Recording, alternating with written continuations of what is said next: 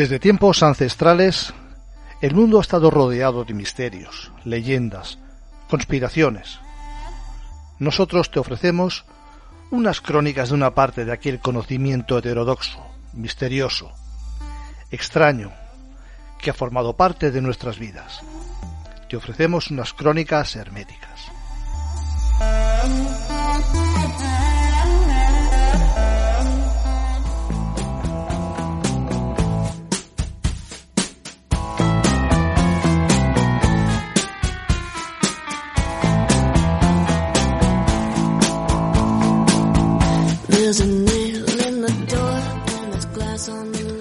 Hola a todos y a todas, bienvenidos, bienvenidas una noche más, un programa más a Crónicas Herméticas. Sí, he dicho noche, no me he equivocado. ¿Por qué? Pues porque estamos en la noche de Halloween, una de las noches más esperadas del año. Una noche en la que supuestamente los espíritus de los fallecidos atraviesan el umbral que los separa de este lado en el que habitamos los vivos. Por cierto, el hecho de que tenga esta voz no quiere decir que haya añadido un efecto especial para esta noche tan truculenta. Ha sido un virus que se ha encaprichado de mi garganta unos días y yo, no, por no ser descortés, ahí lo he dejado. La noche de Halloween es una tradición muy antigua, que según se suele asegurar tiene otros orígenes, específicamente celtas. El caso es que este país, tradicionalmente cada comunidad ha llamado a este día pues, por su propia acepción y lo celebra cada uno a su manera. Y bueno, pues me gustaría que siguiera siendo así, pero bueno, nos han americanizado la fiesta. Y ahora ya es la fiesta de Halloween. Es la fiesta en la que te tienes que disfrazar de algún tipo de monstruo, tienes que comprar una calabaza, decorarla, en fin, las cosas que hacen en Estados Unidos. Lo que lo cierto es que tiene un marketing tremendo y atractivo, que en definitiva es un marketing que vamos, que vende. El caso es que hay miles de actividades en cualquier sitio que vayas para que te lo pases de miedo, y nunca mejor dicho. En los centros comerciales, por ejemplo, hay bueno, pues hay decoraciones, telarañas, monstruos, vampiros. Eh, hay las diversas plataformas digitales, pues te ofrecen un montón de películas de, de terror.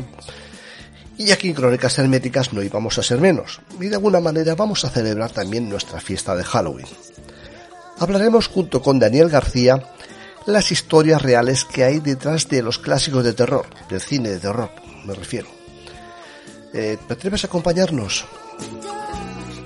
Pero antes vamos a conversar con el criptozoólogo, referencia en este país, con el cual hablaremos de la supuesta aparición de una ave gigantesca que fue vista por muchísimas personas sobrevolando los cielos de Barcelona. Evidentemente, nos referimos al autor del libro Círculo de Buscadores, Javier Resines y también haremos un repaso sobre las distintas teorías sobre la evolución, no solo humana, sino de todas las especies, y en la que hablaremos sobre una interesante teoría evolutiva, el gen egoísta. ¿Te lo vas a perder? Empezamos.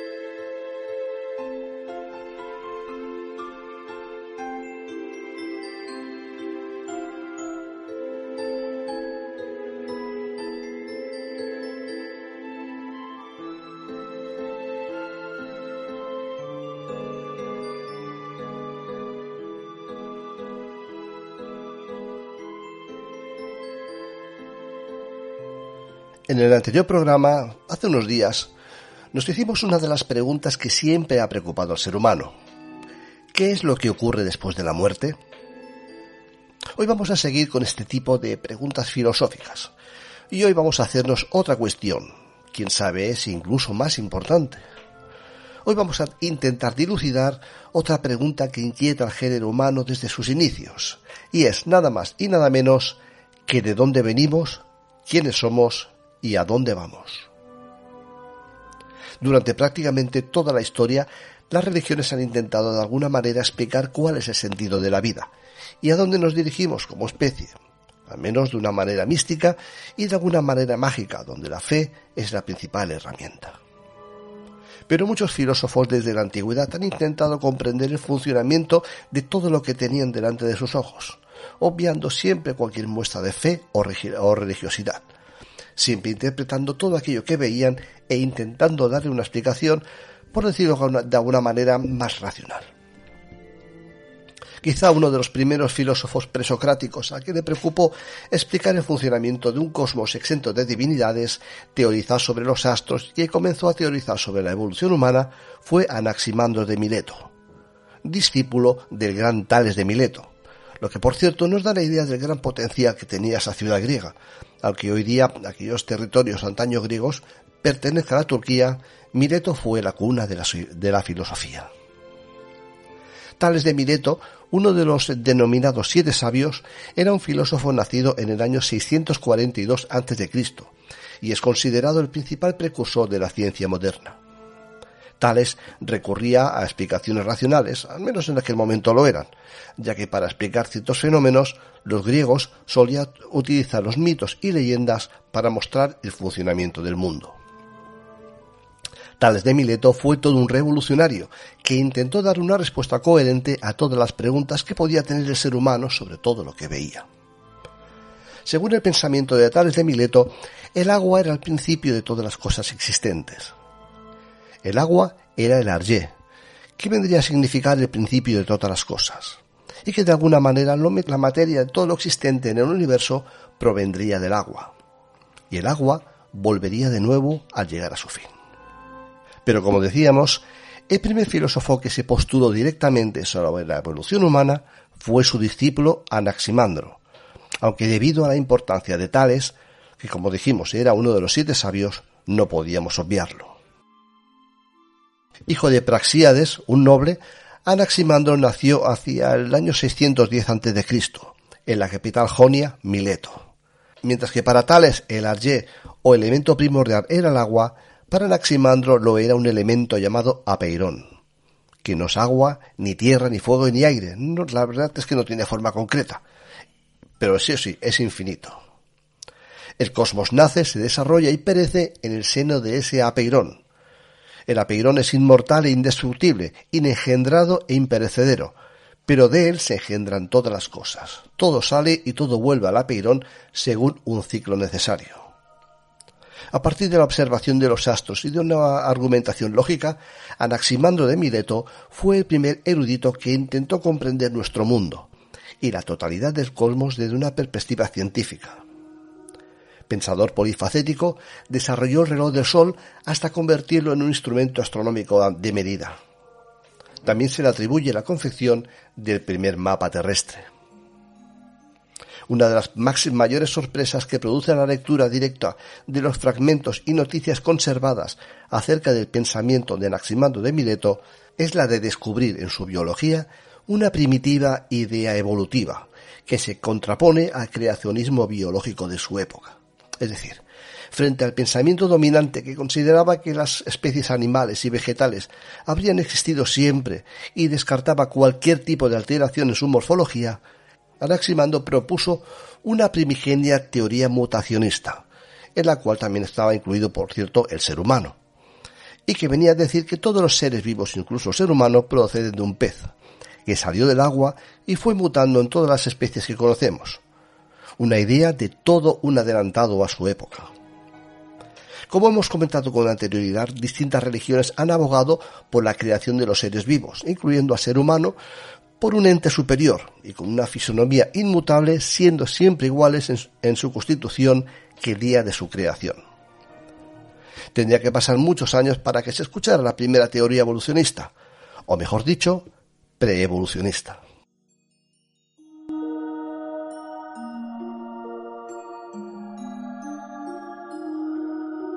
El naturalista y escritor francés Georges-Louis Leclerc, conde de Buffon, nació en Montbard el 7 de septiembre de 1707. Fue el mayor de cinco hermanos. Su padre era un modesto funcionario de la región de Borgoña y su madre, Anne, fue la mujer instruida de quien se dice George heredó su inteligencia. Hacia 1714, Anne heredó de su hermano una enorme fortuna. Con ese dinero su marido compró todo el pueblo de Buffon, cercano a Montbard, y obtuvo un puesto como consejero en el Parlamento local de Dijon. La familia estableció su residencia en esta ciudad y el joven George se matriculó en el Colegio de los Jesuitas, de donde salió con la licenciatura de Derecho bajo el brazo. En 1728 se trasladó a Angers, donde estudió medicina, botánica y matemáticas. Dos años más tarde abandonó esa ciudad.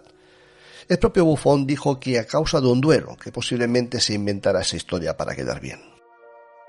Lo cierto es que se dice que comenzó lo que en aquel entonces se conocía como el Gran Tour, un viaje que en aquella época hacían por Europa los jóvenes caballeros, pues, para conocer otros lugares y así completar su formación. Viajó por el sur de Francia, Italia y Gran Bretaña hasta que la muerte de su madre le hizo regresar a su ciudad natal. De la experiencia de, entre otras cosas, ese gran viaje, George comenzó a sacar ciertas conclusiones sobre la aparición de la vida en el planeta y su desarrollo. Leclerc sostenía que los cambios que ocurren en los seres vivos se deben a la acción de factores externos. A esta teoría le llamó teoría de las transformaciones infinitas y establece que los cambios de los seres vivos se deben al tiempo, al medio físico, a la forma de nutrición y a la domesticación. Aunque acarició la idea evolucionista, Buffon no llegó a romper del todo con la ortodoxia proporcionada por la Iglesia. Sin embargo, reconoció que las especies experimentan variaciones y algunas incluso habrían desaparecido. No olvidemos que eran tiempos en los que discutir con vehemencia sobre el creacionismo no estaba precisamente bien visto. Y hablando de embriología, Buffon defendió una teoría de epigenetismo, frente al preformacionismo, teoría que era la dominante en la época. La teoría preformacionista defendía que el desarrollo de un embrión no era más que el crecimiento de un organismo que estaba ya preformado y derivaba directamente de un homúnculo. Por el contrario, Buffon sostenía que el organismo no está preformado en el cigoto, sino que se desarrolla como resultado de un proceso de diferenciación a partir de moléculas orgánicas, entidades primitivas e incorruptibles que constituirían a todos los seres vivos. En el transcurso de su vida se mostró muy interesado por fenómenos como de los descendientes que difieren de sus padres, la adaptación entre organismos y medio, la competencia por los recursos y el desarrollo de razas y variedades. Sostenía que todos los animales proceden de uno solo que en el curso de las edades ha producido, al perfeccionarse y degenerar, todas las razas de los demás animales. En el año 1744 nació otro de los grandes pensadores, quien dio un giro más a la tuerca de la evolución. Se trata de Jean-Baptiste Pierre-Antoine de Monnet, caballero de Lamarck.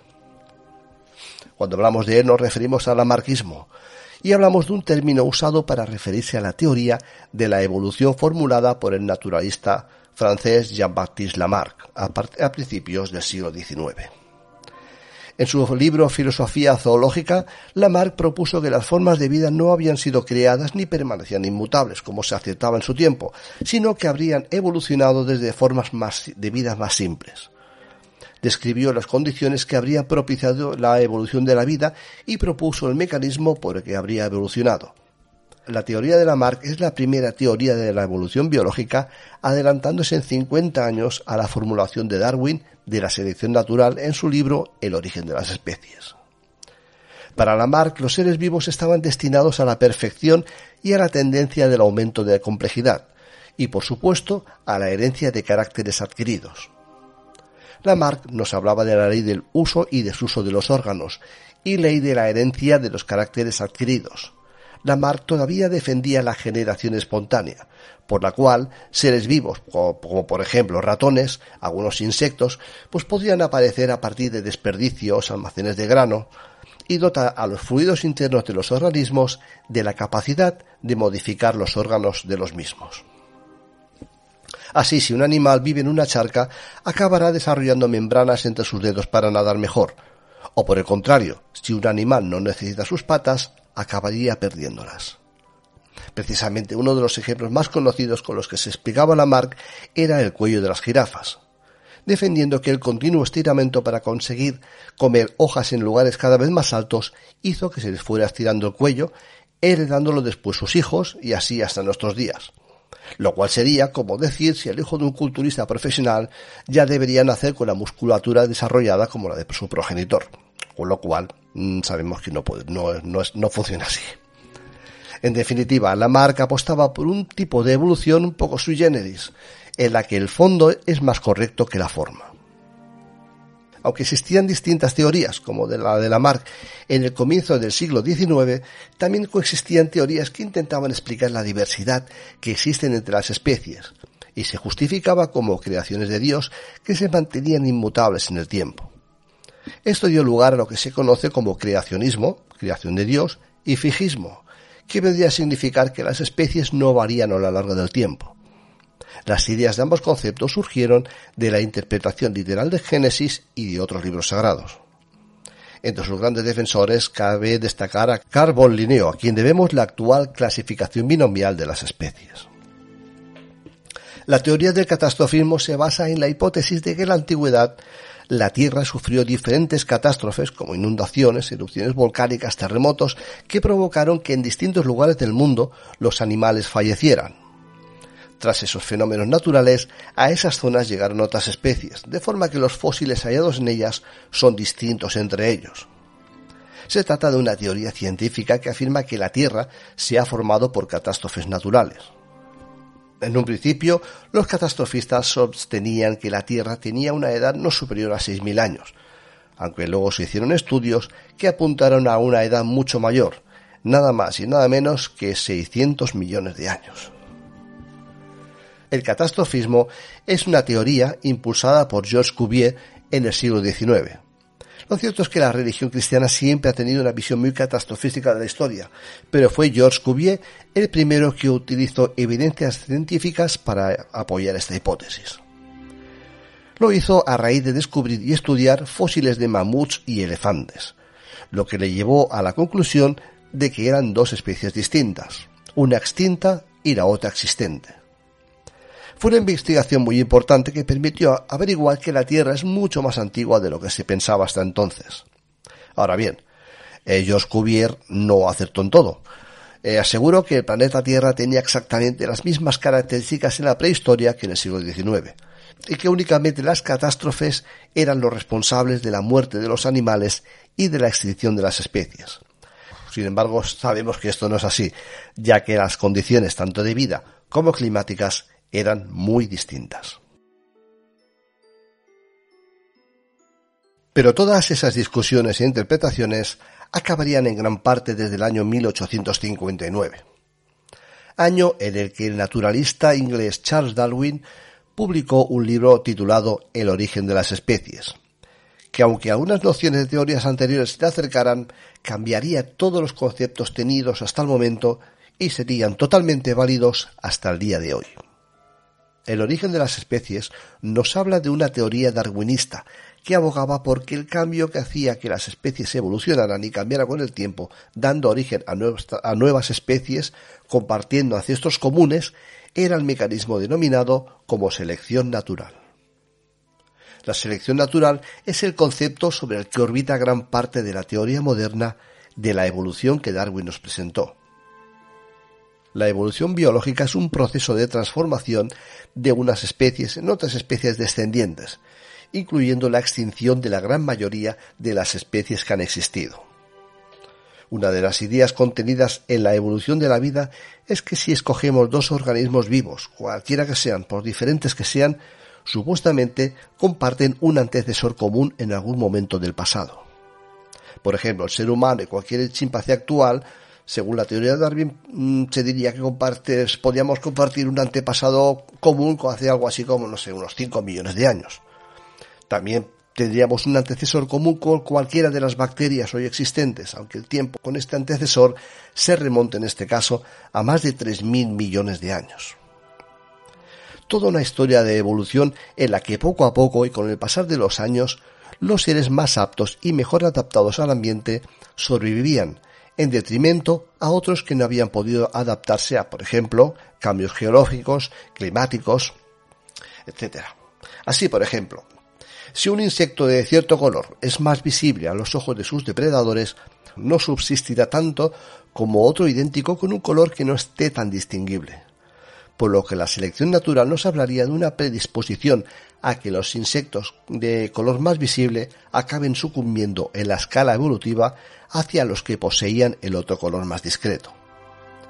Y aquí entraría el porqué de esos cambios. Serían los genes quienes, por algún error en la reproducción de esos genes, darían lugar a esas variantes más aptas para sobrevivir en el entorno. Podríamos poner el ejemplo que acabamos de nombrar de los insectos y sus colores, pero en realidad esas pautas podrían asignarse a infinidad de casos. Por supuesto, estas variantes mejor adaptadas se reproducirían mucho mejor que las que no lo están, por lo que con el tiempo unas prevalecen, mientras que otras sin más desaparecen. En realidad, los postulados de la teoría de la evolución son muchos más y más complicados, pero la intención que tenemos aquí es dar unas pequeñas pinceladas de las diversas teorías que han explicado por qué estamos aquí, ya que es lo que al principio nos estábamos planteando. El caso es que, como hemos podido comprobar, las teorías sobre la evolución de la vida en la Tierra también han evolucionado, valga la redundancia. Y si creíamos que la teoría de Darwin iba a ser la definitiva, pues estamos muy equivocados. A partir de los años 30 del siglo pasado aproximadamente, empezó a crecer una rama más del darwinismo, llamada el neodarwinismo. El neodarwinismo sería una actualización de la teoría de la evolución de Darwin, propuesta eh, principalmente por August Weismann, en la cual se tienen en cuenta parámetros que en los tiempos de Darwin no se conocían, principalmente genéticos. Weismann postulaba que los caracteres no se heredan, no podía transmitirse con todo el cuerpo de las células germinales, tanto de óvulos como de espermatozoides. Parte del material era portador de las instrucciones hereditarias y el resto no. Al primero lo denominó plasma germinal o germinativo. En el neodarwinismo, la interrelación de la mutación, la recombinación genética del ADN, la deriva genética, la migración y la selección natural eran los factores que daban pie a los cambios evolutivos en los seres vivos. Pero en el año 1976, otro libro dio lugar a una nueva vuelta de tuerca a las teorías evolutivas. Esta vez hablamos del libro escrito por Richard Dawkins, El gen egoísta. Quizá deberíamos empezar diciendo que a lo largo de la historia siempre se ha creído que era el ser vivo el que quería sobrevivir y reproducirse bajo cualquier circunstancia. Todos los seres vivos tendrían la misión fundamental en la vida de no dejar de multiplicarse y para ello utilizaría los medios que fueran necesarios. Pero la teoría que nos cuenta Dawkins va más allá. En dicha teoría no sería el ser en sí el que busca perpetuarse, sino que lo serían sus genes. En realidad serían los genes como elemento primordial de los seres vivos los que buscan perpetuarse. Y para ello no harían otra cosa que crearnos y utilizarnos como contenedores biológicos de genes. Nada más y nada menos que seríamos como meros robots biológicos al servicio de los genes, creando un mundo de salvaje competencia, tiranía, explotación ilegal y trampas biológicas con la única finalidad de prevalecer unos genes que nos irían, por decir de alguna manera, modelando y adaptándonos a nuestro entorno para asegurar su supervivencia. Algunos de los preceptos de dicha teoría nos hablarían de que la naturaleza busca la estabilidad, evidentemente no de forma consciente. En dicho precepto los genes no serían una excepción y de alguna manera buscarían el equilibrio, dependiendo del éxito en la supervivencia en ciertos entornos, llevando a la máxima expresión lo que es más importante, la supervivencia, que es para el ser más apto. Los ancestros de los genes fueron moléculas, por decirlo de alguna manera replicadoras, que evolucionaron cuando la Tierra era un mar químico caldoso y aprendieron a copiarse a sí mismas. Los replicadores con el transcurso del tiempo se fueron convirtiendo en ADN. Las plantas, los animales y las personas son mecanismos físicos de supervivencia para los replicadores, los genes. La lógica de la supervivencia de los genes explica por qué los padres se sacrifican por los hijos o los hermanos por los demás, e incluso por qué uno puede optar a por morir en su propia tribu o nación. Curiosamente, los genes egoístas también podrían explicar por qué algunos animales parecen controlar sus tasas de natalidad, teniendo menos crías de las que deberían. Una especie de restricción mutua que evita el hacinamiento y el hambre para todos. Aunque también deberíamos hablar del fenómeno del altruismo genético. Un altruismo que tiene dos definiciones. Diligencia en procurar el bien ajeno a una costa del propio y fenómeno por el que algunos genes o individuos de la misma especie benefician a otros a costa de sí mismos. Por ejemplo, la teoría de los juegos podría ayudar a explicar cómo el altruismo puede haber evolucionado para extender la supervivencia de los genes, haciendo útil para la supervivencia el contacto con otras especies para el beneficio mutuo de supervivencia. A menudo utilizamos un término que se usa para escribir una idea, concepto, situación, manifestado en cualquier tipo de medio virtual, un vídeo, un audio, texto, una imagen que puede provocar gracia o ironía o unas sensaciones similares. Se replica a través de las redes sociales de persona a persona hasta alcanzar una amplia difusión. Vamos, lo que en el argot de Internet se dice viralizar. A eso se le llama meme. Pues fijaros, la palabra meme tiene su origen en un concepto concebido por Richard Dawkins. En el gen egoísta expone la hipótesis mimética de la transmisión cultural. Propone la existencia de dos procesadores informativos distintos de los seres humanos. Uno que actúa a partir del genoma gracias a la replicación de genes a través de las generaciones y otro que actúa a nivel cerebral replicando la información cultural del individuo, la cual es recibida como enseñanza, imitación o simple asimilación. En este caso, para Dawkins, el meme es la unidad mínima de información que se puede transmitir. Los memes, ideas prácticas o valores transmitidos de una generación a la siguiente serían los equivalentes culturales de los genes, que nos ayudarían no solo a evolucionar físicamente, sino también mentalmente, favoreciendo el principal sentido de la existencia, la supervivencia de los genes. Por ejemplo, las melodías, las creencias, incluso la forma de dibujar pueden seguir una lógica de supervivencia similar.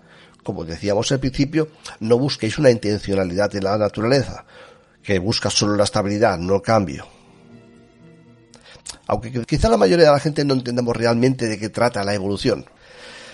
No solo se trata de mejorar la especie, se trata de la supervivencia de los individuos, no de animales o personas individuales, sino de genes individuales. Las personas han evolucionado con todo tipo de características que son malas para ellas. Por ejemplo, tienen predisposiciones genéticas a ciertas enfermedades. ¿Quién sabe si esas mismas mutaciones genéticas que nos enferman son las que ayudan a los genes de los organismos que nos perjudican a sobrevivir? El gen siempre y de alguna manera, por así decirlo, logra su objetivo, la supervivencia. El individuo y la gente no son sus prioridades. Los genes son egoístas porque autoconservan su utilidad los genes, por decirlo amablemente inútiles, se acaban existiendo. De alguna manera hemos empezado este tema de hoy preguntándonos qué, qué somos y por qué estamos aquí. Realmente la teoría del gen egoísta nos dejaría un poco en segundo plano. Sé que siempre hemos creído que nosotros como seres humanos estamos aquí por algún motivo.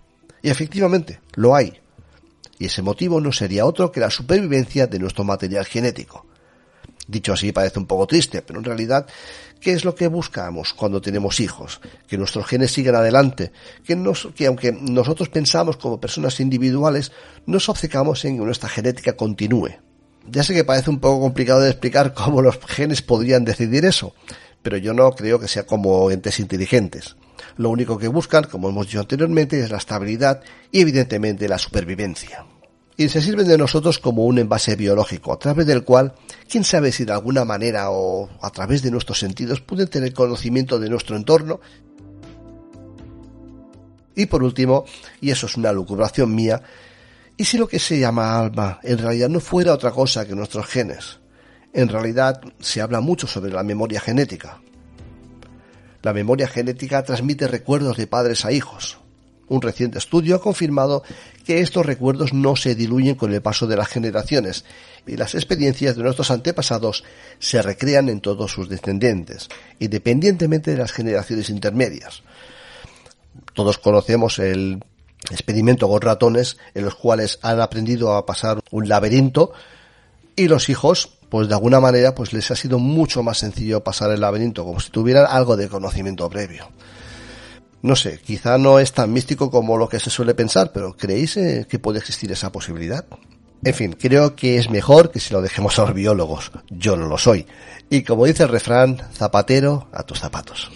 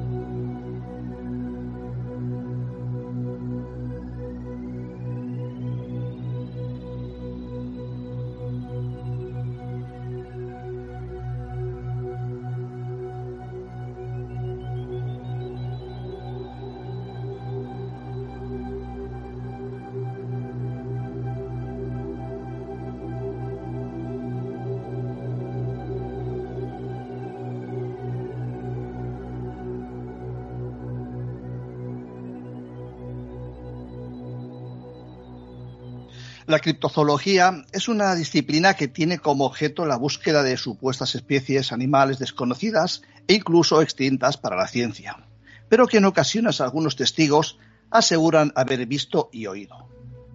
Hay reportes de avistamientos de infinidad de seres extraños por todo el planeta.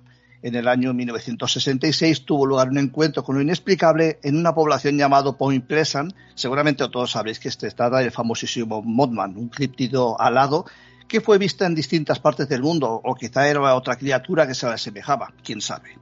En fin, como decíamos, hay muchos reportes de supuestas criaturas aladas que podían entrar en la categoría de los críptidos, tantas que no nos cabrían en un programa.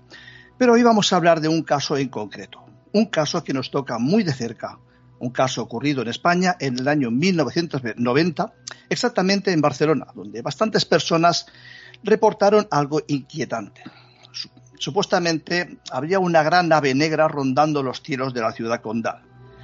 Para hablar de ello, ¿qué mejor que hacerlo con toda una eminencia en España sobre criptozoología y criptobotánica? Un periodista especializado en el mundo críptido y también autor del interesante libro Círculo de Buscadores. Hoy en Crónicas Herméticas tenemos el enorme placer de tener entre nosotros a Javier Resines. Javier, bienvenido a Crónicas Herméticas y ante todo muchísimas gracias por haber accedido a estar un ratito con nosotros y a compartir tu conocimiento. No, muchas gracias a ti, Carlos, por la invitación y, bueno, pues por pensar en mí para hablar sobre este interesantísimo y curiosísimo caso que vamos a desgranar aquí. Muchas gracias a ti. En fin, eh, como decíamos, hay muchos casos de avistamientos de extraños seres alados en el mundo que a veces nos da la impresión de que todo ocurre fuera de nuestras fronteras. Hoy vamos a hablar en concreto de ese famoso caso de la, de la extraña gigantesca ave de Barcelona. Eh, Javier, ¿qué fue lo que ocurrió en esos días de verano en los cielos de la ciudad condal? Bueno, pues eh, básicamente, eh, como bien decías hace un momento, Carlos, literalmente centenares de testigos vieron algo extraño que sobrevolaba los cielos de la ciudad condal y de, bueno, de poblaciones de alrededor algo que no debería aparecer ahí y que, estaba pues eso lleno de una alta extrañeza. La historia además es muy curiosa porque se da a conocer eh, a través de un medio de comunicación de La Vanguardia del diario La Vanguardia pero a través de las cartas al director de este, de este periódico. No es la labor de un periodista que hace una investigación o un testigo que llama a, una revista especializada o a un diario para contar una historia. Es a través de las cartas del director. Y básicamente eh, conocemos la historia a través de este, de este medio, de las cartas del director que la vanguardia publicaba cada, cada cierto tiempo. La primera carta se produce el 10 de junio, o sea, se publica el 10 de junio de 1990 y hace referencia al primer avistamiento, por así decirlo, de un lector, que era Pera Carbó, que hacía referencia unos días atrás, al 28 de mayo. El 28 de mayo, podríamos decir, de 1990 es cuando empieza esta historia. Y entonces, pues él comenta la... Él, él no lo llegó a ver, sino, eh, eh, pues él lo que cuenta es un sonido tremendo, unos insoportables graznidos, dice, ¿no? De, de, esa noche del 28 de mayo, que le hicieron despertarse, que le hicieron salir al balcón y vio una enorme silueta negra de un ave algo volador de grandes dimensiones, que dice que tendría entre una envergadura de entre 3 y, 5 metros, que le llamó muchísimo la atención.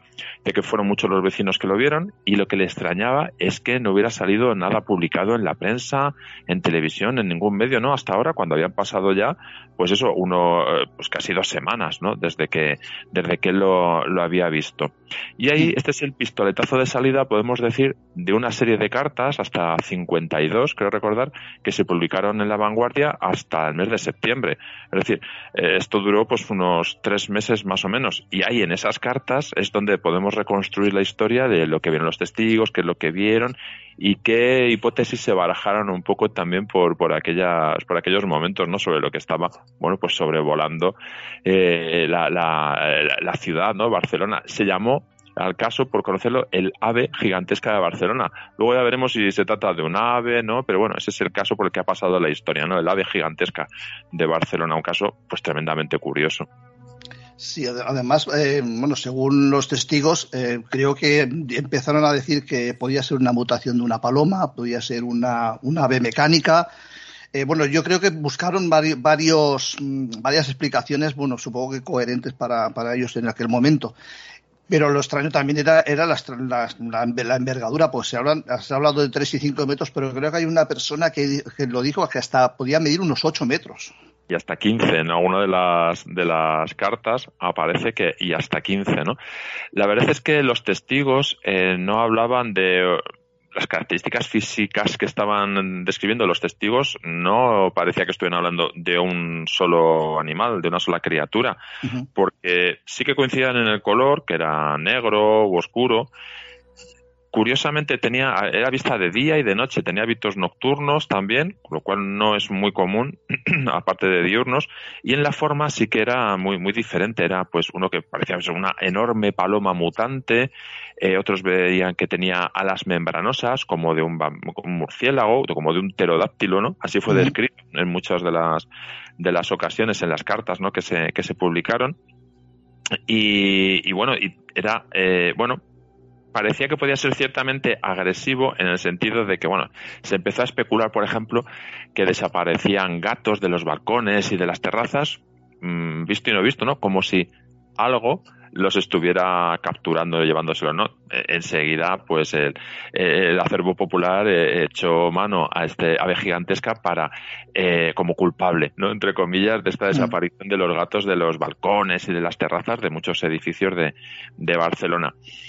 ¿Verdad o especulación? Eso ya no, lo llegamos a saber, ¿no? Pero sí que se, se supuso eso. también se pensó que podía ser una, una maqueta, algo, algo teledirigido. Eh, en realidad se, se, bueno se explicó, se dieron un montón de explicaciones. Por parte de los mm, de los testigos hubo estas de todo tipo no que un pterodáctilo una paloma mutante un, un ave gigantesca desconocida. Por parte de, de, los científicos, que algunos fueron entrevistados por, por La Vanguardia y por el periódico de Cataluña también, por otros, eh, pues se hablaba, por ejemplo, eh, los eh, ornitólogos de la Facultad de Biología de, Barcelona hablaban que posiblemente pudiera ser un albatros. Lo que ocurre es que el albatros, bueno, pues no hay albatros en, en, el litoral catalán. su, su, hábitat está a miles de kilómetros de aquí, ¿no? También se hablaba que de, bueno, del Departamento de Medio Ambiente de la Generalitat se suponía que, bueno, simplemente era un, era un buitre, ¿no? Bueno, el buitre negro, que es el ave más grande que podemos encontrar en, la península y en, España, pues mide hasta tres metros de envergadura, que ya está bien, ya puede dar un buen susto, ¿no? Pero realmente su, su hábitat pues se circunscribe bueno, a una zona en Baleares y prácticamente al suroeste de la península, bastante alejado de esto también. Se intentaron eh, eh, dar explicación a, este caso tan curioso, pero la verdad es que mm, no se llegó a dar ninguna explicación convincente ¿no? en su momento. Y según iba pasando el tiempo, según los avistamientos iban haciendo más y según las cartas iban apareciendo más en el periódico, eh, pues la gente empezaba a tener un poquito más de cuidado y un poquito más de temor, ¿no? Porque, bueno, algo extraño estaba sobrevolando la ciudad, la verdad. Claro. Yo, bueno, mm, ya, ya, hemos hablado un poquito, te he adelantado algo fuera de micrófono, yo tengo un, testigo excepcional, ¿no? Bueno, eh, lamentablemente ahora ya no, puede, no podría contártelo ella, pero bueno, eh, era, era mi madre. Eh, pues, pues, sería sobre esa época, evidentemente, porque era más o menos por las cosas que yo recuerdo, porque era, yo siempre he sido muy, amante del misterio, pero en aquel tiempo estaba un poquito desordenado. Y mm. bueno, pero bueno, más o menos por ciertas cosas sé que era ese, ese año. El caso es que un día llegué a mi casa, pues como cualquier otro, y me la encontré de pie, pues estaba nerviosa, estaba inquieta, y bueno, me, dijo que bueno, que ya, que ya tenía ganas de que llegara a casa porque estaba muerta de miedo. Digo, ¿pero qué te ha pasado? Y me dijo, pues nada, yo estaba viendo una película, pues una costumbre que tenía ella, pues se me quedaba a ver su película antes de ir a dormir. Y tal y como estaba viendo la película, pues em, empecé a oír unos graznidos muy fuertes, pero tan fuertes que temblaban los cristales. Mm. Entonces, claro, ella decidió salir al balcón para ver qué es lo que, qué es lo que ocurre, qué es lo que estaba mm, haciendo ese ruido. Y el caso es que ella me describió un pájaro negro muy grande, pero muy grande. Nosotros, eh, bueno, antes vivíamos en el centro de Barcelona, bastante cerca del, del puerto, y bueno, yo claro, yo lo achaqué que quizá fuera una gaviota lo que estaba, lo que había visto. Pero claro, ella casi se enfada conmigo, porque claro, las gaviotas, es que estamos muy acostumbrados a verlas, las gaviotas son blancas, aunque sea de noche se sigue viendo la, panza blanca y el sonido que, que emitía, pues que no era el de una gaviota. Bueno, y ahí se quedó la cosa, ¿no? Yo, claro, no sabía exactamente qué decirle, pero ella, pues sí, sí, ella cogió, cerró todo y se metió en la habitación y vamos, estaba, ya te digo, estaba muy afectada. Mi madre tampoco era de aquí, es que se asustaba por cualquier cosa, pero aquel día estaba muy asustada. No es gran cosa el, testimonio, pero bueno, si yo he leído algunos testimonios de esas cartas famosas de la vanguardia que veo más o menos que las cosas, oye, pues sí, cuadran bastante con lo que otras personas han dicho.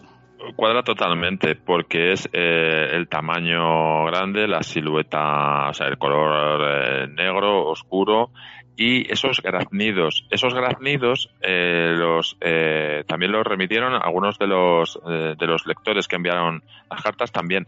Ese vibrar los cristales de las ventanas también aparecen en algunas de las, de las cartas de los testigos y en cuanto a esos graznidos, uno de ellos eh, decía que hasta en tres tonos diferentes, tremendos, potentísimos, incluso el primero.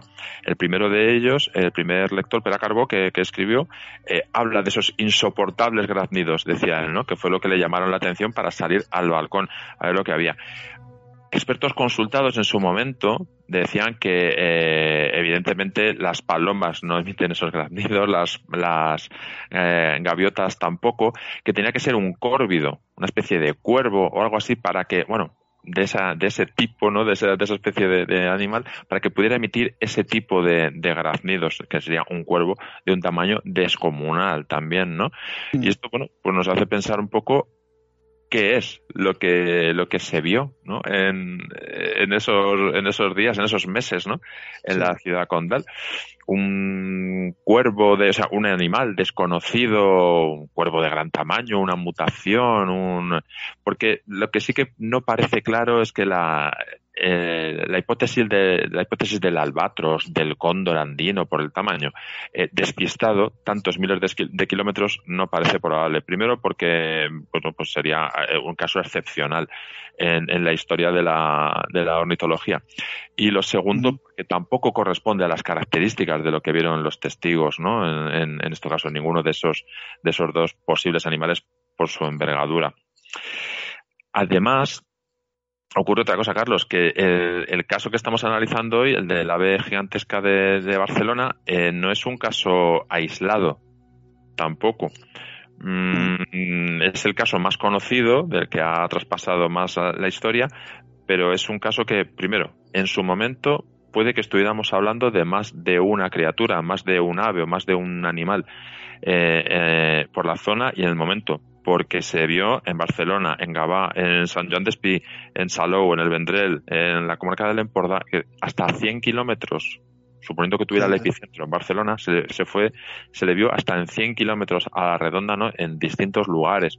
Con lo cual, bueno, pues podríamos suponer que no solamente estábamos hablando de un solo animal. A lo mejor también esto explica un poco las diferencias de tamaño o, de, que, que, los testigos referían eh, en su momento y no solamente eh, eh, en septiembre dejaron de aparecer cartas, claro, poco a poco pues el interés fue diluyéndose, era la comidilla en los bares, en las casas y tal, pero eh, a nivel informativo, pues bueno, era la serpiente de verano, por así llamarla, de 1990. Llegó septiembre y bueno, pues la cosa se diluyó y empezaron ya a tener información con la que rellenar páginas del, del, diario, pero aún así, por esas mismas fechas, hay bastantes casos documentados en Francia, sur de Francia y oeste de, Italia sobre avistamientos de criaturas similares.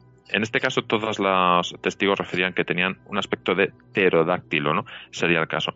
Mm. Y durante años siguientes, desde el año 90 hasta el año 96, eh, un investigador catalán, Jordi Ardanuy, que recogió, eh, recopiló diversos eh, avistamientos de criaturas similares a la que se vio en Barcelona en 1990, en, muy cerca en el Prat, en Girona, en el Montseny. Es decir, este es el caso más paradigmático y más conocido, pero posiblemente no, no estemos hablando de un solo ave que ha o un solo ser, una sola criatura, como lo queremos llamar, que ha provocado este, este fenómeno, ¿no? Sino que estemos hablando de varias criaturas y durante varios años, además, al menos. Sí, porque claro, em, yo, lo, yo lo que estoy pensando que, eh, bueno, supongo yo que con las explicaciones que darían los gobiernos y algunos científicos y tal, pues bueno, yo creo que la gente empezó a normalizar el asunto, pero incluso mm. también se llegó a hablar de, de, aves mitológicas, ¿no? De, la Starbucks, bueno, de, de la Berrock, de, no sé, lo que pasa es que eso ya, bueno, eh, yo creo que muchas de las cartas que se, ya te digo que aparte de las de las entrevistas que se hicieron a pues eso, ornitólogos, algún biólogo, eh, personal del Departamento de Medio Ambiente, de la Generalitat y tal, luego las, las respuestas que algunos de los eh, lectores daban o sus opiniones, pues bueno, pues había que cogerlas evidentemente así con como muy con pinzas. La tercera carta eh, es decir, casi empezando todo este fenómeno, eh, la remite un lector eh, llamado Xavier Tutusaus, que se define a sí mismo como botánico y faunista. Bueno, pues ya está. Pues da una explicación, ¿no? Y dice pues que lo que se trata es de, realmente se trata del Avis cervus, como tú, tú bien decías ahora mismo, un ser mitológico, pues que, que, que se, bueno, pues en la Edad Media era considerado como real, pero durante solamente en algunos tratados y, poco más, ¿no? Y que bueno, pues que no nos preocupáramos, que no tenía ningún, eh, no era peligroso para, para los hombres y que estaba en su habitual, decía él, peregrinaje a Madagascar. Bueno, pues esa es su explicación, ¿no? Realmente Ardanui y otros investigadores intentaron contactar con este Xavier Tutusaus para, bueno, pues conocer su opinión y por qué le parecía esto y por qué había hecho esta salida, ¿no? Realmente nadie ha conseguido dar con él. Eh, no sabemos si, si no existía, era un seudónimo, era alguien que intentaba, bueno, pues eh, esconderse detrás de, la carta del director, claro. Pues un poco, en aquella época no había email, no había nada, no, no había nada de esto, no había nicks, pero bueno, cierto es que las normas de, de, publicación de las cartas del director en la vanguardia, por aquel entonces, eran un tanto estrictas. Estrictas en el sentido de que te solicitaban tu nombre y apellidos, eh, una dirección y un número de teléfono. Entiendo que esto eh, haría disuadir a alguien, ¿no? Bueno, pues de montar una broma o de, bueno, pues eh, hacer un comentario a la ligera, pero mm, no en todos los casos, ¿no? Pero como digo, a este, a este botánico y faunista, Xavier Tutusaus, no, no, no se le consiguió eh, encontrar y bueno, pues, parece que más bien era un, un seudónimo de alguien, bueno, pues que quería dar su opinión de esa manera. Sí, no, su, su, minuto de gloria, como se suele decir. Sí, sí, sí, sí. porque, porque, esas cartas al director, bueno, eran el antiguo, el antiguo Twitter. Claro, sí, por, decirlo de alguna manera, si ya con las cartas, que, las cartas, claro, tienen una periodicidad y tal, que la mandas y llega, pues no, no me, yo no me quiero imaginar que hubiera ocurrido a día de hoy si ocurre cualquier cosa parecida. Bueno, pues entiendo que en Twitter pues sería trending topic, habría centenares o miles de tweets en, el mismo día, pero creo que no duraría tres meses la, el fenómeno como, como aquí, que duraría tres días. Exactamente, sí, porque mucho más rápido, no, mucho más se quema todo antes, es mucho más inmediato todo. Aquí, claro, desde la primera carta que se publicó, la respuesta llegó cuatro días después tan solo cuatro días después podemos decir, ¿no? Recordamos que no hay emails, ¿no? Y que el correo postal no era muy rápido tampoco por entonces. Y la siguiente, pues tardó ya, que es la de Tutusaus, pues como diez días más o algo así. O sea que en quince días se publicaron tres cartas. Luego ya se conoce que llegó el aluvión y ya fueron seleccionando ya casi cada día, por así decirlo, ya te digo, fueron creo que 52 cartas, varias encuestas, eh, eh, dos o tres artículos de opinión, algunas viñetas también, porque también hubo humoristas que hicieron eh, pues viñetas sobre, sobre este asunto. Bueno, al final pues les dio para el, asunto para, para todo el verano, para ir alargando la historia durante todo el, todo el verano, sin duda, sí, sí. Sí, sí, bueno, incluso creo que Eugenio hizo un chiste también por eso. Dice que sabía un si había sido un pterodáctilo que había sobrevivido en los periodos, periodos glaciales porque se había llevado un amigo suyo. Sí, sí, que hacía mucho tiempo que no le veía estaba sí, sí. algo así. Sí, claro, al final, bueno, pues, pues también en, en, una de las encuestas preguntaban, pues eso, a biólogos, tal cual, y no sé por qué, uno de los encuestados era un, no recuerdo su nombre, pero era un señor que era el, pues el, director o algo así de una fábrica rótulos de Barcelona. Y entonces él contestaba muy serio que realmente no sabía qué es lo que estaba sucediendo, claro, pero que no había tenido ningún, eh, ningún incidente de ningún rótulo roto en la ciudad por impacto de ave o algo así. Decía, ¿no? Digo, bueno, pues también se quedó, pues no sé, cada uno daba su opinión, ahí todo el mundo opinaba y, y, en parte yo creo que todos querían participar de esta historia, ¿no? Era, pues era jugoso, era algo extraño, incluso divertido y yo creo que todo el mundo que podía intentaba participar de esta historia pues y, y, bueno pues a lo mejor cosas que podían en otro momento pasar desapercibidas en el contexto pues eh, notabas como que fuera, que podría ser algo, algo relativo hasta este fenómeno de la ave gigantesca y bueno, pues lo, lo achacabas a ello. Eh, recuerdo que hubo accidentes de tráfico en su momento, pues por gente que había, había divisado algo, algo grande por el cielo, lo que se suponía que era este ave gigantesca, y había uno de ellos había chocado contra un árbol, otro también se quejaba que, bueno, pues había excretado sobre su coche, pues, dejándoselo hecho polvo. Había de todo un poco. Hasta unos abogados salieron ahí ofreciendo sus servicios por si alguien se sentía eh, que había, pues eso, se había sentido perjudicado por el AVE, ¿no? Pues ofrecían un poco sus servicios legales, ¿no? Para asesorarle. Aquí cada uno, pues, bueno, intentaba, yo creo, tener, pues como tú decías, su minuto de gloria casi. Pues sí. Bueno, al final eh, no se sabe lo que, lo que era, si es que era algo. No, eh, bueno, de una leyenda urbana también, pero bueno, tampoco tiene las características de una leyenda urbana, ¿no? Porque la, en las leyendas urbanas no se conoce la fuente original, aquí sí que los nombres y apellidos, eh, en las leyendas urbanas eh, no siempre se habla el amigo del amigo, o se dice que, oído que, pero aquí no, aquí era en primera persona los testigos, no hay una moraleja detrás de esto tampoco, y tal, total, porque algunos investigadores sí que quieren meterlo en el paquete de las leyendas urbanas, ¿no? Pero realmente esto no es una leyenda urbana, ¿no? No tiene esos. Luego hay otros investigadores, Miguel Seguí, por ejemplo, eh, escribió un artículo en año cero, en el año 92, en el que él proponía pues que podían ser, eh, eh, bueno, pues animales procedentes de otra dimensión. Eh, y que de algún modo, por accidente, algún tipo de accidente, pues habían llegado a la nuestra y se encontraban aquí. Sobre todo porque él investigó esos eh, casos que hemos hablado hace un momento también de Francia y de Italia, que eran. Bueno, supuestos pterodáctilos, ¿no? Como podría ser el del ave gigantesca de Barcelona. Esto no viene, esto viene, me recuerda siempre a una serie de televisión que, británica que se llama Primeval, eh, que plantea un poco esta hipótesis. En, Gran Bretaña, hace unos años, empiezan a aparecer eh, monstruos extraños, extraños animales, pterodáctilos, eh, dinosaurios de todo tipo, ¿no?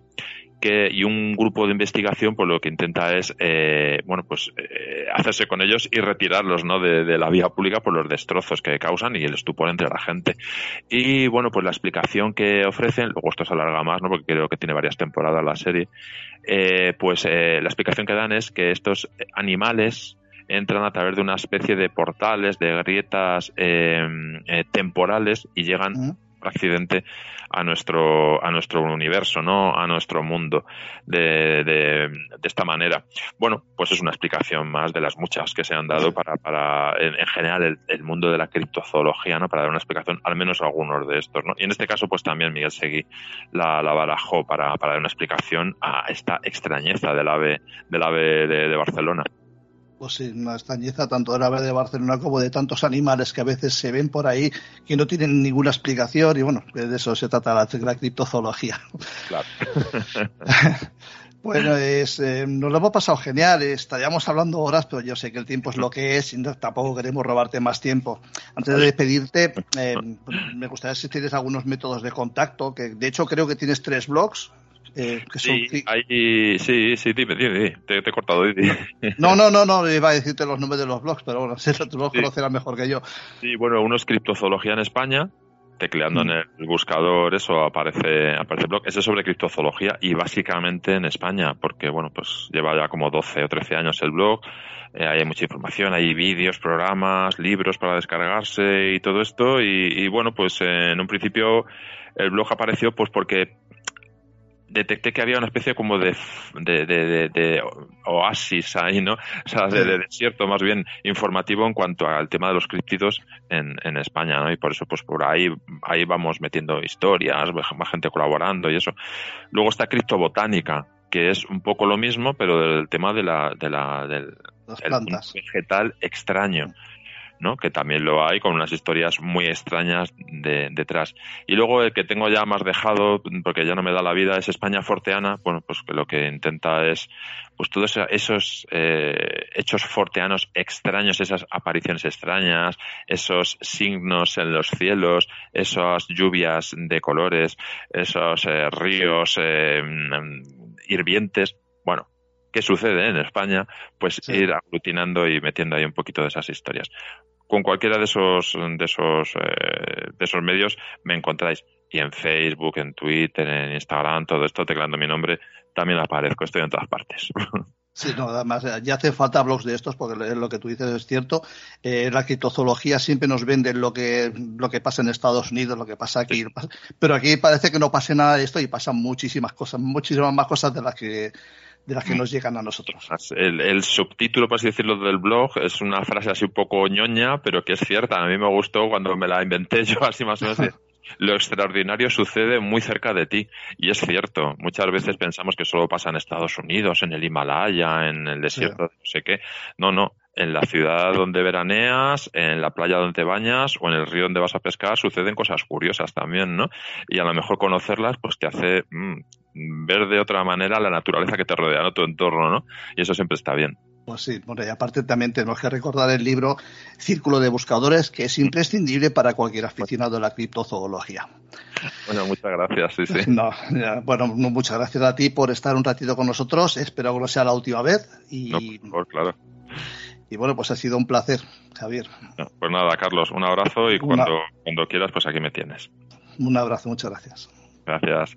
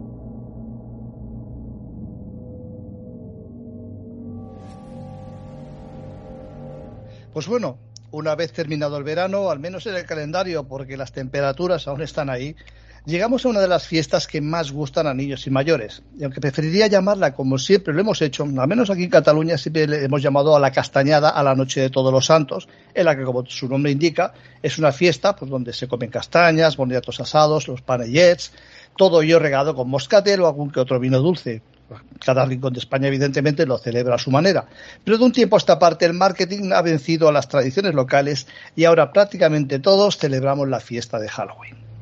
Halloween es una fiesta en la que mucha gente se disfraza con una temática de terror y dicho sea de paso, nadie impide que se comen esos dulces, pero el anglicismo Halloween ha venido para quedarse.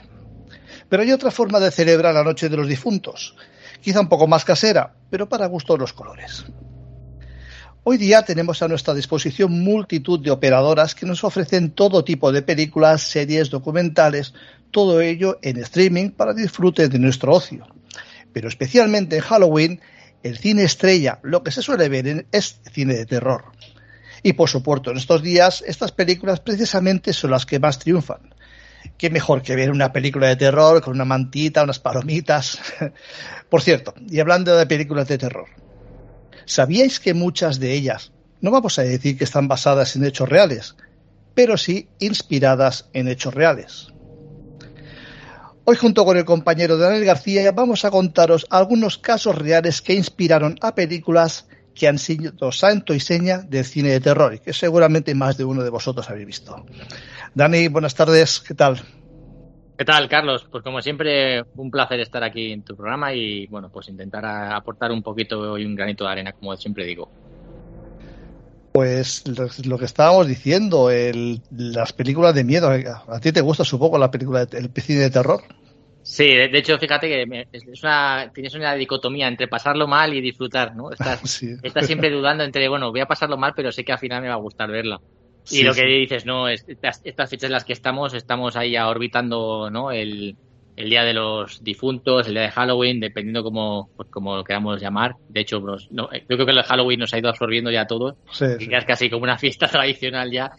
Y, y, la verdad que, bueno, no deja de tener tampoco esa, ese, ese encanto, ¿no? De lo que decías, ¿no? De que ahora te metes en las plataformas y ves los paquetes de películas aconsejados de Halloween y empiezas a ver ahí el catálogo incluso ves alguna película ya que has visto hace tiempo y la vuelves a disfrutar. Y, lo que estabas comentando, ¿no? Cuando las vemos las películas, muchas veces eh, no, la, no sabemos que en muchos casos de ellos están, por lo que dices tú, eh, están basados en hechos reales o ha habido unos hechos que han inspirado a la, a la construcción de esas películas. Y fíjate, pues hoy bueno, vamos a extender muchísimo por el tema de tiempo, podemos hacer incluso una segunda ronda de, este tipo de, películas. Y vamos a traer alguna, en algunas son más conocidas, otras menos, para que la gente lo, pues, le pique la curiosidad y, y, tira para, para, verlas. Y vamos a empezar, si quieres, a hablar sobre todo, creo, con la, una de las películas que estas sí son muy conocidas, unos libros muy conocidos, que es del maestro de Stephen King. Y vamos a hablar de un caso, bueno, vamos a hablar de un caso, no, vamos a hablar primero de, la novela, ¿no? De, de It, de ese payaso, y, vamos a hablar de un suceso que, bueno, si las películas y los libros son aterradores y nos hicieron a más de uno, pues cogerle tirria a dos payasos, eh, yo creo que si nos basamos en la historia real en la que Stephen King, de la manera reconocida, dijo abiertamente en la que se había pues basado, ¿no? Para construir esta, estas novelas de ficción, yo creo que incluso va a ser más dantesca la realidad que yo creo que las novelas. Y nos tenemos que, bueno, vamos a tener que eh, remontar a los años 1942 eh, eh, con un personaje que se llamaba John Wayne Gacy. John Wayne, no, no he confundido con el vaquero, y que nació en, Chicago, Illinois. Y, bueno, de hecho, nace, tiene una, una, madre con dos hermanas, tiene una relación en la que, bueno, pues de, bastante amor, ¿no? no una, una relación sana, saludable, pero eh, con el que tiene una serie de conflictos prácticamente a diarios con su padre. Eh, su padre tiene una persona que es alcohólico, es muy violento y tiene, bueno, pues una, relación con él eh, totalmente, digamos, muy tóxica, ¿no? Y de hecho sufre agresiones. este chaval, de hecho, parece cierta obesidad, lo, cual, el padre lo, usa para humillarle también delante de su familia, delante de la gente. incluso también eh, le acosa a nivel de su sexualidad, la pone en duda constantemente. digamos que, bueno, pues se está labrando una, una infancia muy dura alrededor de su padre. Y de hecho, fíjate que si llega a ser su vida eh, dura, que bueno, pues durante esa infancia que tiene es abusado sexualmente por un amigo de la familia, ¿no? Para ya para cerrar ya el círculo de esa, de esa perversión que había sufrido de, crío. Y ya de muy jovencito, a los 18 años, eh, pues abandona ya su casa y decide, bueno, irse a Las Vegas y a buscar fortuna. Y de hecho, el primer eh, trabajo que encuentra curiosamente, pues es un trabajo en un depósito de cadáveres, que no, que fíjate ya hasta cómo empieza ya su carrera laboral. Y, y de hecho, fíjate que dicen las malas lenguas que después de todo lo que se supo después, pues se pensaba o se rumoreaba que incluso había disfrutado de las actividades de necrofilia eh, con cadáveres de jóvenes dentro de esta de esa morgue. O sea, fíjate que, la leyenda incluso se empezó a acrecentar. No se supo ni se pudo demostrar esta, este hecho. Es verdad que luego empezó a los rumores. Pero con lo que vamos a contar, a lo mejor a la gente incluso hasta le podía dar cierto pábulo o cierto grado de realidad. Eh, pues mm. bueno, aquí en esta ciudad donde se, donde se muda, eh, bueno, encuentra el amor, ¿no? Lo encuentra con una mujer que se llama Marilyn Mayer, eh, con quien se casa, tienen una hija y de hecho esta hija es un, empresario de una franquicia muy conocida de KFC, de los de los pollos, ¿no? De estos rebozados. y, ¿no? O sea, fíjate que, estamos, estamos hablando de los años 40, pero estamos hablando ya de una marca ya conocida. Y, de hecho, bueno, pues eh, como se casa con esta, con esta mujer, se mudan a Iowa, forman una familia, tienen una hija, como digo, y, empieza a trabajar en el negocio familiar de, de las franquicias de KFC. Y ya por el año 1967, eh, de hecho, eh, se vuelve ya prácticamente una persona en la comunidad muy, pues muy reconocida, ¿no? Con una reputación muy, muy buena. Y lo que le hace, bueno, pues eh, poder acercarse a muchísima gente porque, bueno, generaba cierta tranquilidad, ¿no? Y de hecho, ahí es cuando usa esa, esa facilidad para atraer a, a, gente a su casa en la que ya sale su lado más perverso, ¿no? Y es cuando tiene una, un acto en el que eh, acosa sexualmente al hijo de, un, amigo de la familia y de hecho, bueno, un año después es condenado a 10 años de prisión, pero de manera rara eh, esta persona es puesta a libertad al cumplir tras los 18 meses de cárcel. Eh, y ahí es cuando, bueno, eh, la persona en, esa comunidad ya tiene una, pues, ya su reputación totalmente tachada y decide volver a casa de, su, de su madre. Y ahí emprende otro, otro negocio y es la de, bueno, pues eh, su alter ego, que sería un payaso, eh, se llama Pogo, y lo que hace son fiestas infantiles. Eh, empieza a hacer una especie como de, bueno, de una empresa en la que entretiene a los chavales, a los niños disfrazándose de payaso, y, y empieza a llevar una doble vida en, en, esa comunidad. Una doble vida en la que, bueno, pues es una persona reconocida, es una persona eh, afable, en la que, bueno, pues tiene una actividad, pues, digamos, muy entrañable, que es la de divertir a, los pequeños. Y de hecho, bueno, pues empieza a labrar otra, otra, otra reputación muy buena en la comunidad, pero empieza a llevar una doble vida. Ahí es cuando empieza su carrera delictiva y de hecho su primera víctima es un chaval que se llama Timothy McCoy, de tan solo 15 años, que bueno, eh, le ofreció eh, llevarle a su casa en el coche, eh, bueno, le secuestró, le violó, después de violarle la acuchilló múltiples veces y lo acabó enterrando en el sótano de su casa, ¿no?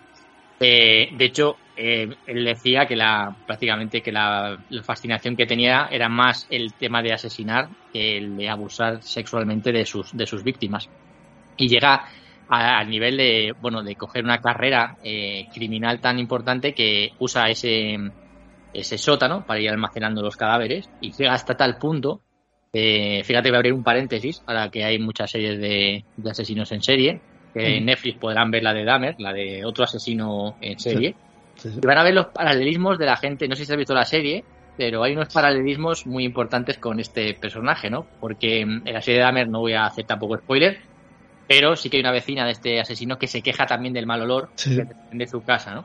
Pues aquí es curiosamente exactamente lo mismo, ¿no? Los vecinos se quejan de un olor eh, totalmente desagradable que proviene de, la casa de, esta persona. Y sin embargo, él dice que es tema de las tuberías, prácticamente como dice en la serie de Dame, por el tema, o sea, ¿veis la, de, la, carne, de la carne. Sí, sí, exactamente, ¿no? Veis ahí el paralelismo entre dos, entre dos sociópatas, psicópatas, como queramos llamarlo.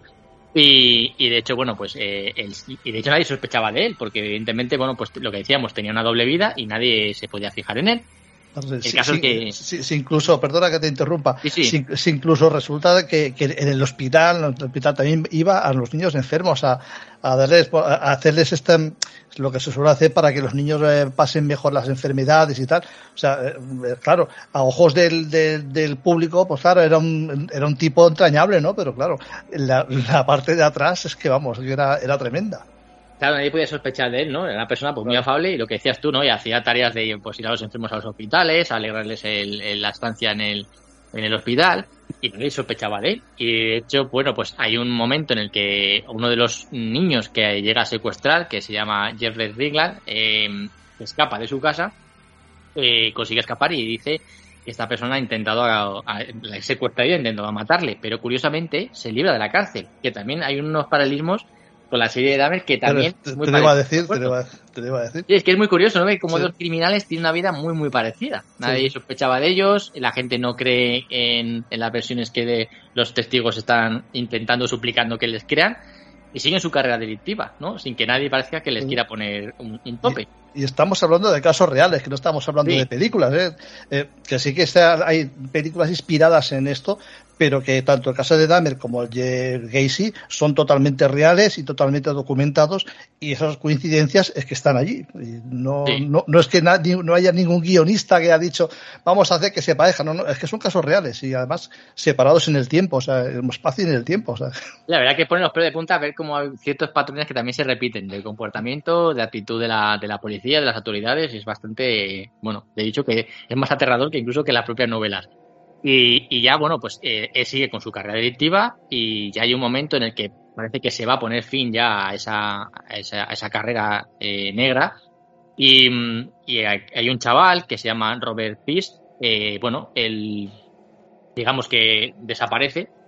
Eh, sus padres dan la voz de alarma porque saben que iba a ir a casa de esta persona y, y, dan la de alarma llaman a la policía. La policía ya debe tener ya la mosca detrás de la oreja, entiendo que después de tantas eh, bueno, pues eh, denuncias y se, y se personan en la casa de, este personaje, ¿no? Y justo cuando abren la puerta está él con el cadáver de, del chaval. No, se había, no le había dado tiempo ni siquiera a desprenderse ni enterrarle absolutamente nada. Y de hecho, eh, nada más en la primeras, las primeras pesquisas que hacen encuentran, como digo, al cadáver y empiezan a encontrar ya pertenencias de, de otras víctimas que han pasado por, la, por las manos de este asesino. Y de hecho, en el, en el propio eh, sótano, este de los terrores, que tenían ahí, dio la ubicación de los 28 cuerpos que estaban dentro de su propiedad. 28 cuerpos. Madre mía. Ah, solamente 28 cuerpos dentro de su propiedad, pero eh, como decimos, todo esto es real, todo esto está documentado. Este, este personaje, John, muere en una inyección letal en el año 94. Y de hecho, sus últimas palabras fueron la de, entre, gritos, ¿no? La de, bésenme el culo, que nunca sabrán dónde están los otros. Eh, de hecho, ese número que da, esos cuerpos son los que están en su propiedad, pero no se llega a encontrar la totalidad de personas que supuestamente habría acabado eh, con sus vidas, ¿no? Y de hecho cifran que podría estar rondando los 40, los que habría acabado con este, este payaso tétrico y asesino y psicópata, que inspiraría a Stephen King para escribir una de las historias más exitosas de su carrera. no sé si estaremos en que yo creo que esto pone más los pies de punta, que sabiendo que es real que la propia novela de, del, payaso, ¿no? Madre mía, 40 niños, claro, ya también estamos hablando de una época, perdón, que bueno, que los niños había, según qué barrios tampoco, si se perdía algún niño tampoco pasaba demasiado. Tremendo, tremendo, tremendo. Sí, de hecho también lo vemos también en Dahmer, ¿no? Como hay víctimas que, bueno, como por la orientación sexual, el color, la, la cantidad de dinero que tuvieras, pues pasaba más desapercibido, se le prestaba más o menos atención. Así que yo creo que aprovecharon también esos momentos, ¿no? Para pues, dar rienda suelta de una manera mucho más fácil a, sus instintos, ¿no? Y, la verdad que es bastante dantesca la historia de este, de este payaso asesino. Tremendo, tremendo.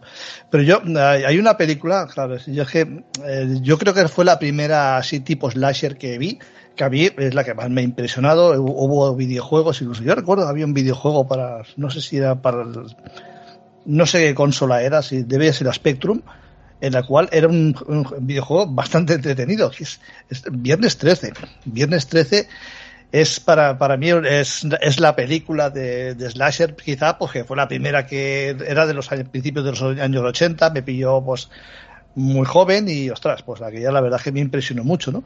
Impresionaba pues eh, ver toda, toda esa sangría y claro, y ahora, años después me he dado cuenta de que hay un caso que puede que puede que sea eh, una, una inspiración para todo eso.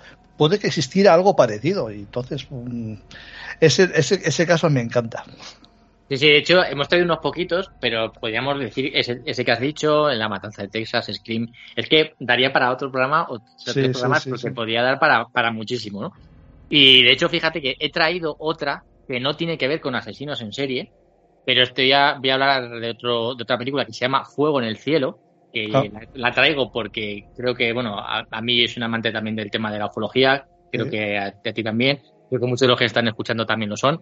Y es una película que, bueno, pues narra, eh, de, hecho, del año, del año 93, no es una película moderna ni mucho menos, y, es una película estadounidense de terror, de ciencia ficción, eh, dirigida por Robert Lieberman, y trata sobre, está ambientada en Arizona, en ese, en ese evento en el que unos amigos eh, ven como una de sus compañeros desaparece en el bosque y estos, eh, estos chavales lo cuentan ¿no? a, las autoridades que han visto algo, un objeto, una luz que se ha llevado a uno de sus compañeros y que ha desaparecido. Y como en el propio pueblo, en el pueblo de Snowflake, hay un debate bastante abierto sobre si es verdad, si es mentira, si están ocultando cualquier cosa, si es una, una, una broma entre compañeros. Y luego da una vuelta todo de tuerca cuando esta persona, eh, que es la vida real, o lo que supuestamente vivió Travis Walton, eh, aparece en el pueblo contando que bueno ha sido abducido por, una, por unos entes eh, extraterrestres los cuales bueno pues han, ejercido sobre él eh, actos de bueno de, violencia de, experimentos y que él los lo narra de una manera totalmente angustiosa y de hecho es que esta película de que está basada en el libro en el propio libro que escribe Travis Walton lo traigo porque no es una película al uso de, extraterrestres sino que yo creo que es una película que, que el que la vea eh, va a ver que hay momentos en los que la angustia eh, está muy bien transmitida, ¿no? De cómo esta persona está sufriendo, pues, eh, una serie de operaciones de la que se te lo transmite perfectamente. No voy a hacer spoilers, pero hay, hay secuencias e imágenes en las que no es no es ni mucho menos, pero sí se ve la angustia de lo que está viviendo, ¿no? De cómo esas agujas le están atravesando el cuerpo, de cómo le están entrando incluso por las por los, por los ojos ciertas, ciertos aparatos para hacerle unos análisis y lo, y lo traigo porque es uno de los casos de ufología, mm, pues yo creo que de los más famosos que hay en el mundo. Y es una película que la gente, mucha gente la habrá visto y no habrá, no habrá parado en, en percatarse que se trata de un suceso, entre comillas, real, porque es tal y como en teoría lo estaba contando Travis Walton en, su libro y, y, de hecho hasta el día de hoy eh, no ha cambiado de versión y sigue contando exactamente lo mismo con pelos de señales de lo que vivió desde que fueron a ese bosque hasta que apareció eh, bueno, pues con la memoria alterada y que empezó a recuperar poco a poco la, la con hipnosis regresiva eh, ciertos eventos de su, de su, de su experiencia desagradable. Y la verdad que es una película que merece la pena verla porque es lo que digo, transmite muy bien lo que es el, esa angustia ¿no? de esa persona que está retenida pues, por su voluntad. Sí, bueno, además eh, creo que tiene una, bastante tiempo perdido, ¿no? Parece ser que para que mientras que para él pasa unas pocas horas, eh, lleva unos días que no que no que, bueno que no aparece por ningún sitio y un día de golpe aparece, pero para él no había pasado unas pocas horas, incluso su aspecto físico había cambiado, el reloj lo tenía también a unas horas eh, a, una hora que no, que no y con un día que no correspondía es un caso, bueno, sí, está bastante documentado. Y claro, tiene que también, eh, también eh, te da terror el hecho de que estés en un sitio con algo o alguien, no sé qué decir en ese sentido, pero algo que no conoces y que te está haciendo, bueno, te está haciendo ahí un montón de pruebas, agujas, otro, lo que tú dices, el, tema de los ojos, es, mm, es, es otro tipo de terror, pero también te da terror, evidentemente, esa claustrofobia, claustrofobia de estar encerrado en un sitio en el que te están haciendo pruebas y no sabe ni quién te las está haciendo ni qué es lo que te están haciendo. Exactamente, sí, porque además lo, transmite muy bien esos flasazos, ¿no? De cómo no ve sombras que le están, pues que no se puede mover, que tiene la boca totalmente tapada, que, prácticamente no ve, cómo está luego una especie de membrana. O sea, quiero decir, la película sí que es verdad que es capaz de transmitirte esa sensación de angustia y, y merece la pena por lo menos verla, sobre todo a los que nos gusta el tema de la ufología eh, merece la pena verlas, bastante interesante, porque es verdad que hay muchas películas que se basan en, o dicen supuestamente que son basadas en hechos reales, o se, o se basan o se usan mucho el tema de la videocámara encontrada, y que hemos mm. grabado imágenes que luego son todo solamente son publicidad y mero, mero marketing, ¿no? O sea, de la videocámara encontrada a mí me recuerda perfectamente la película que fui a ver al cine, la de Holocausto Caníbal. Por ejemplo, la bruja de Blair, que son de esas. La bruja de Blair, sí. Para mí la de Holocausto Caníbal en su momento también me impresionó muchísimo. Ahora, que también estaba vendida como real. Sí, estaba vendida como que aquello era todo real, ¿no? luego, evidentemente, uno se da cuenta que no, pero en aquel tiempo, en aquel momento, eh, que no había tanto, tanto CGI ni nada, claro, la portada misma ya te impresionaba. Luego, claro, esa escena sale también en la película. Y aparte que no había tanto CGI y era todo más natural y parecía, parecía, de verdad que parecía, a mí en ese momento me parecía que era todo real. Ahora la he vuelto a ver y bueno, ya se ve un poquito más el cartón, ¿no? Pero en aquel momento me impresionó muchísimo. Sí, sí, una película que también que marcan bastante. O sea, y, de, hecho, fíjate, por eso quería hacer la diferenciación entre la que estamos hablando hoy, que sí que tienen un hecho totalmente real, que está basado en, en unas historias reales, y estas las que, bueno, han usado ciertas campañas de autobombo para generarse más audiencia, ¿no? Pero esta es la de hoy, la que estamos trayendo aquí, y otras que hemos dejado en el tintero, están basadas en hechos totalmente reales y comprobables. Y de hecho, fíjate, vamos a a la siguiente película, que, se llama Jeepers Creepers, que no sé si que, la gente que lo estará escuchando y ha visto la película dirá, y esto está basado en, un hecho real, ¿no? Eh, va a pasar, le va a dar un poco de shock, ¿no? Porque a los que no hayan visto la película, sin hacer spoilers, estamos hablando de, un ser, de un ser alado que sale cada 23 primaveras durante 23 días a cazar eh, humanos aparentemente oliéndoles el miedo, cierto olor corporal que les atrae más que, otras personas y acaba pues cogiendo, bueno, pues partes de, esos, de esas personas para alimentarse, incluso para usarlos para su propio cuerpo. Ese es más o menos el, el guion de la, de la película, que luego han hecho varias partes y demás. De hecho, la película curiosamente eh, el productor ejecutivo es Francis Ford Coppola, hablando de que, una persona de, de este nivel estaba asociada a esta película, que de hecho tuvo mucha mucha importancia y muchos premios en lo que serían estos festivales de cine. Luego la crítica, bueno, hay una hay disparidad de opiniones, pero la, crítica en esos años, que ya estamos hablando del año 2001 más o menos, eh, tuvo bastantes premios y fue una película, a mí particularmente me llama bastante la atención. Y sobre todo, ¿de dónde viene la idea de esta película? ¿De dónde vendría la... de qué se basarían de Jeepers Creepers? Y lo curioso de todo esto es que nos tendríamos que remontar a los años 90 y eh, estaremos hablando de, una, de un residente de Michigan, eh, Denis Depieux, que se, se supone, bueno, se supone no, eh, mató a su mujer, eh, en teoría porque se iba a divorciar, había solicitado el divorcio y él por despecho, bueno, pues le acaba pegando un tiro en la nuca y coge el cadáver y lo mete en el, en el maletero del coche, se lo lleva y coge detrás de una escuela abandonada, tira el, el bulto, lo, lo, lo arroja.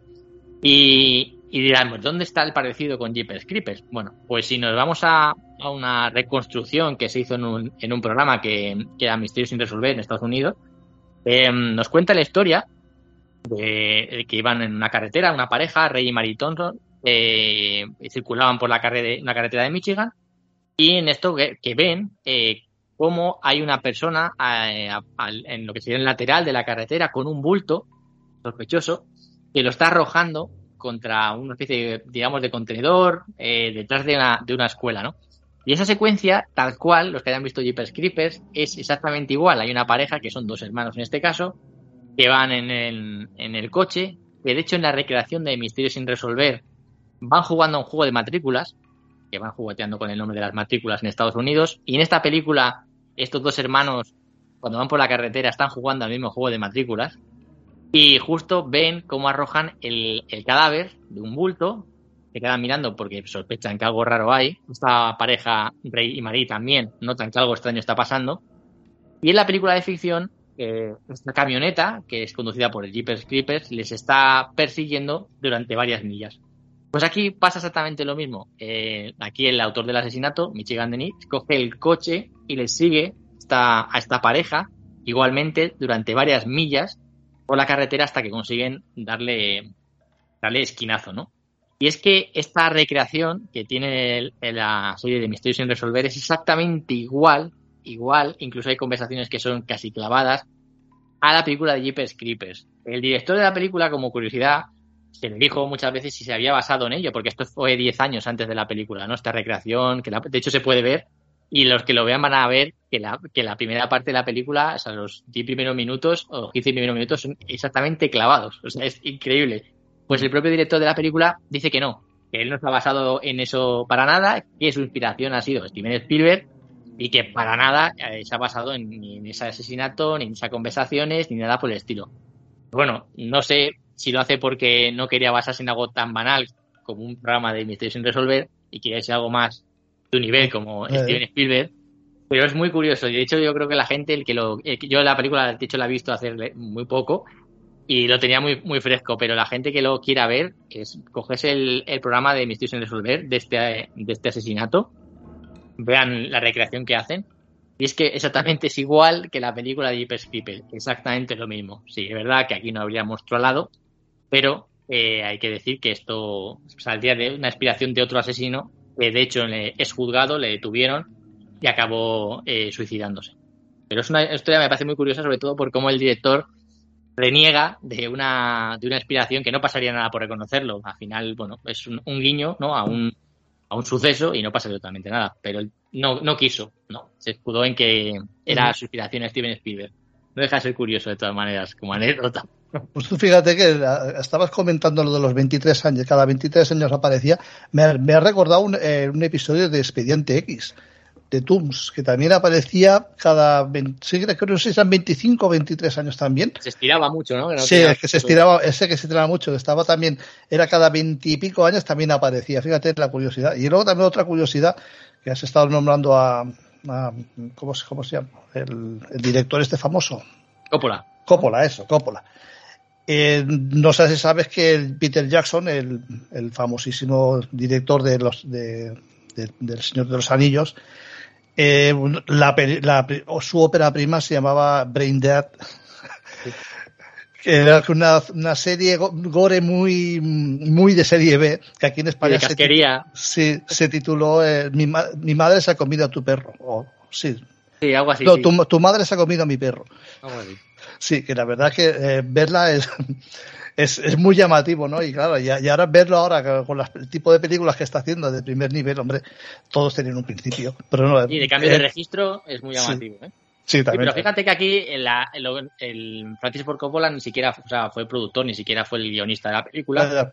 Y fue el director eso, que al final es una tontería porque es que es, ya lo digo, es que es, anecdótico, pero es que es verlo y decir, bueno, esto no me puedes vender que no has basado en esto porque es exactamente lo mismo, ¿no?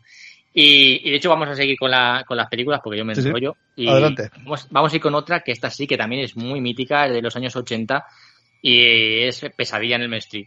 O sea, que es una película que también yo creo que los que lo vimos mira, alguna noche yo creo que no, dormimos bien. Dormimos. porque es una películas también del maestro del terror Wes Craven, que pues, ha hecho unas, una cantidad de películas basadas en, terror ochentero, que yo creo que nos, nos, ha dejado con el ojo abierto más de una noche y más de aún. Y, y fíjate, esta película eh, del Street también podemos decir que es muy raro, ¿no? De que sean, en que se han basado para poder hacer una película porque a ver, un monstruo con unas garras metálicas, y te quedas dormido, te asesinan, tal, es un poco raro de, encontrar. Pero fíjate que aquí en este caso, al contrario que el director de la película anterior, de Jeepers Creepers, aquí él te es muy sincero en lo que se ha basado. Y de hecho, fíjate que la historia en la que se basa y que vamos a narrar a continuación, a mí es una historia que cuando la he leído de sus propias palabras, de lo que de hecho lo voy a leer entrecomillado, porque es lo que escribió en una en un artículo de Los Angeles Times, pues la verdad que lo está leyendo y, me he quedado impactado porque narro lo siguiente para que la gente lo escuche. Eh, dice Wes Craven. Dice, había leído un artículo en los, en los Angeles Times sobre una familia que había escapado de los campos de exterminio de Camboya y había conseguido llegar hasta Estados Unidos. Eh, todo estaba bien, hasta que de repente el, más joven de, de, los hijos empezó a tener una serie de pesadillas totalmente aterradoras. Eh, le contó a sus padres que él tenía miedo de quedarse dormido y que la cosa que le perseguía le atrapas. Así que se quedó despierto días y días. Dice, cuando al final se quedó dormido, sus padres pensaron que, la crisis había acabado, pero en medio de la noche le oyeron gritar. Dice, cuando llegaron a, donde estaba, eh, el niño estaba muerto. Dice, murió en mitad de una pesadilla. Dice, aquí tenemos el ejemplo de un joven que tenía una visión de terror que los oídos, eh, los adultos negaban, ¿no? Que decían que eso no existía, que no podía ser. Y así se convirtió en la línea central del argumento de pesadilla en el Street. Esto es lo que decía eh, Wes Craven en, una, en un especial de la revista eh, Vulture hace ya unos años. y, fíjate, ¿no? Como, como aquí Wes Craven, de una historia pues que leyó un artículo, le marcó para hacer una saga de, películas totalmente de terror. Pero fíjate, yo cuando he leído la, de dónde se había sacado la, idea, la inspiración de la película, yo me quedé impactado, ¿no? Como, como ese chaval, eh, de hecho estaba mirando varias fuentes para ver si, si concordaba lo que, lo que acababa de leer, porque me había quedado totalmente eh, estupefacto. Y es que sí, es verdad. el chaval tenía, parece que tenía unos miedos eh, aterradores, no sé si traumáticos de la experiencia que había vivido en esos campos de exterminio. Pero parece que el chaval una noche pues murió. Y, no se sabe muy bien las causas. El chaval se lo encontraron muerto, eh, parece que de una parada cardíaca y, no se sabe más. O sea, el chaval no, no volvió a levantarse, ¿no? Y de hecho el, niño tenía mucho miedo por la noche, no quería dormir, que podíamos asociarlo a esos terrores nocturnos que muchas veces también tienen los chavales y que también muchas veces los padres pues no creen porque es la imaginación del niño, ¿no? Eso que está viendo no es real. Y muchas veces también eso también da mucho repelús, daría también para otro programa, ¿no? Eso lo que los niños ven y los adultos no. Y, la verdad que fíjate, yo cuando lo he escuchado la noticia, la bueno, he estado leyendo y he estado contrastándola, la verdad que me he quedado impactado, Como un chaval, después de estar pues, prácticamente días sin dormir, pues no querer dormir y tener miedo, auténtico terror a quedarse dormido, como es el argumento ¿no? de, la, de la película de, del Mestri, que sus chavales no quieren dormir para no para no morir. Aquí vemos un ejemplo pues totalmente brutal. Yo me he quedado flipado cuando lo he visto, estoy sincero. Yo cuando lo he visto me he quedado a cuadros. Pues fíjate, incluso lo podíamos conectar con aquellas leyendas antiguas de los incubos, los sucubos, que, que, era, que era precisamente actuaban cuando unos demonios que actuaban cuando te dormías. Que incluso había, bueno, yo lo, yo lo conozco por, por una prima mía, hay, hay una especie de, no sé decirte, de, de ser, entidad o lo que sea, que cuando estás durmiendo que es lo que eh, mm, se liga a la parálisis del sueño, pero según ella decía, le daba la sensación de que se sentaba en su, en su pecho y no la dejaba respirar. esa sensación lo dice mucha gente y la verdad que también da, digo, pavor. Sí, sí. No puede ni respirar, ¿no? Que lo tiene como encima del pecho. La verdad que de esto da más miedo que la propia película. sí, sí, sí. A ver, ocurrir ocurre, lo que pasa que, claro, es lo que hemos dicho, no son casos reales basados, no inspirados. Estos casos son inspirados, bueno, algunos sí que son basados, por ejemplo, el de It es basado porque el crimen era real, pero aquí estaríamos hablando de inspiraciones eh, para hacer una, una historia que la verdad que nos ha aterrorizado a todos durante muchísimo tiempo. Eso es. Y de hecho, fíjate, vamos a, dar otra vuelta a Turquía. Vamos a hablar de una película que, de hecho la he visto hace relativamente poco y que se llama Lago Badum o Badum, o Badum, no sé cómo es, finlandés, tampoco sé decirte la pronunciación exacta. Eh, y la verdad que cuando la he visto no la conocía y, de hecho la película empieza basado en hechos reales. Y cuando antes de, empezar la película ya pausé la película y dije, uy, pues vamos a ver si esto es verdad. Y sí, es verdad, son unos hechos totalmente reales y constatables de un asesinato el lago Bodón. Eso. ¿Te suena el caso? Sí, claro, es, es, precisamente de lo que quería hablar antes. Anda, fíjate, pues fíjate. Lo de, lo de viernes 13. Esto no lo habíamos hablado, o sea, quiero decir que eso ha, salido así, sí. Sí, sí, además no te he dicho ni siquiera de la película que iba a hablar y pues, fíjate, pues yo es que cuando lo vi la película, que la estoy viendo en Amazon concretamente, sí. la, te lo, de hecho lo que digo pone que basado en una historia real y dije, bueno, voy a, de hecho primero miento, vi la película y luego la miré a ver si se había basado en o era, bueno, por lo digo que ponen siempre y que luego, pues, total, que la película, eh, que de hecho parece la, es la típica película de terror americana, porque parece que, que empieza con la misma, la misma estructura, eh, y se trata de, bueno, de unos chavales, de cuatro adolescentes eh, finlandeses que se van a, acampar a las orillas del lago Bodum eh, en, en Espu, o Espu, o sea, dice el nombre exactamente, todo va aparentemente bien, en la normalidad, están totalmente tranquilos, pasan la noche, hasta que, bueno, pues de madrugada algo, les, algo o alguien les asalta y como resultado acaban tres muertos y un herido y de hecho la, la, persona que sobrevive eh, bueno pues está totalmente con, de hecho tenía impactos en la mandíbula parece que le habían acuchillado incluso hasta un oído. Tenía según algunos partes médicos hablaban de que de los golpes que había recibido tenía dientes de la mandíbula se le habían alojado en la mejilla. Estamos hablando de, de, una, de una serie de, golpes bastante importantes que tenía hasta líquido encefálico siendo por la nariz o sea el chaval tiene un, estado eh, bastante lamentable no y, de hecho estamos hablando de una, historia que, ocurre en Finlandia el 4 de junio del año 1960 y de hecho ha pasado a la historia como uno de los asesinatos más impactantes y que bueno y más misteriosos de la historia del país porque a día de hoy se sigue sin saber qué ocurrió en ese en ese lago. Durante la historia de la, de la película que sí que es verdad que se va un poco por otros derroteros la, la película toma una serie de licencias que no es exactamente igual que el hecho real eh, pero en este suceso eh, es, similar el número de personas que están en eh, la acampada, es muy similar a las personas de las que mueren, y en este caso, eh, bueno, pues creen que hay uno de los sospechosos que podría ser alguien que trabaja en, la, en las zonas del parque, que por la personalidad que tenía, había tenido una serie de problemas y algunos altercados con ciertas ciertos turistas que estaban por la zona porque no le gustaban, alguna vez incluso había tirado piedras a algunos, se pensó que había sido él, se hicieron investigaciones, tampoco llegaron a, concretar nada. Luego había otra persona que desde la propia cárcel, eh, que había estado encarcelado por todo delito no tiene nada que ver, eh, dijo supuestamente que había matado a los niños. Luego eh, esa persona se suicida en la cárcel, tampoco se pudo llegar a, a, concretar nada si de verdad era real lo que dijo. La policía finlandesa no le daba mucho pábulo a lo que contaba esta persona. Eh, luego hablaban incluso de una exagente, un exagente de la KGB que puede haber estado por la zona, que había podido llegar a, ser parte del asesinato. Luego, hace relativamente muy poco, eh, esta víctima que sobrevive de estos chavales eh, se le, bueno, como mejora las técnicas policiales y las técnicas de investigación, hay una especie como de traza de sangre que le llevarían a pensar a la policía que él podría ser el asesino eh, en un ataque de, celos porque, bueno, pues ahí estaría su expareja y en un ataque de, celos porque estaba con otra persona habría llevado a cabo el asesinato, pero tampoco cuadra mucho porque una persona sola hubiera eh, acabado con la vida de otras tres y de, la, y de la manera que lo hizo, ¿no? Porque además fue de una manera muy violenta, con mucha, con mucha fuerza. Luego hubo otros testigos que hablaron de una persona que había visto por la zona.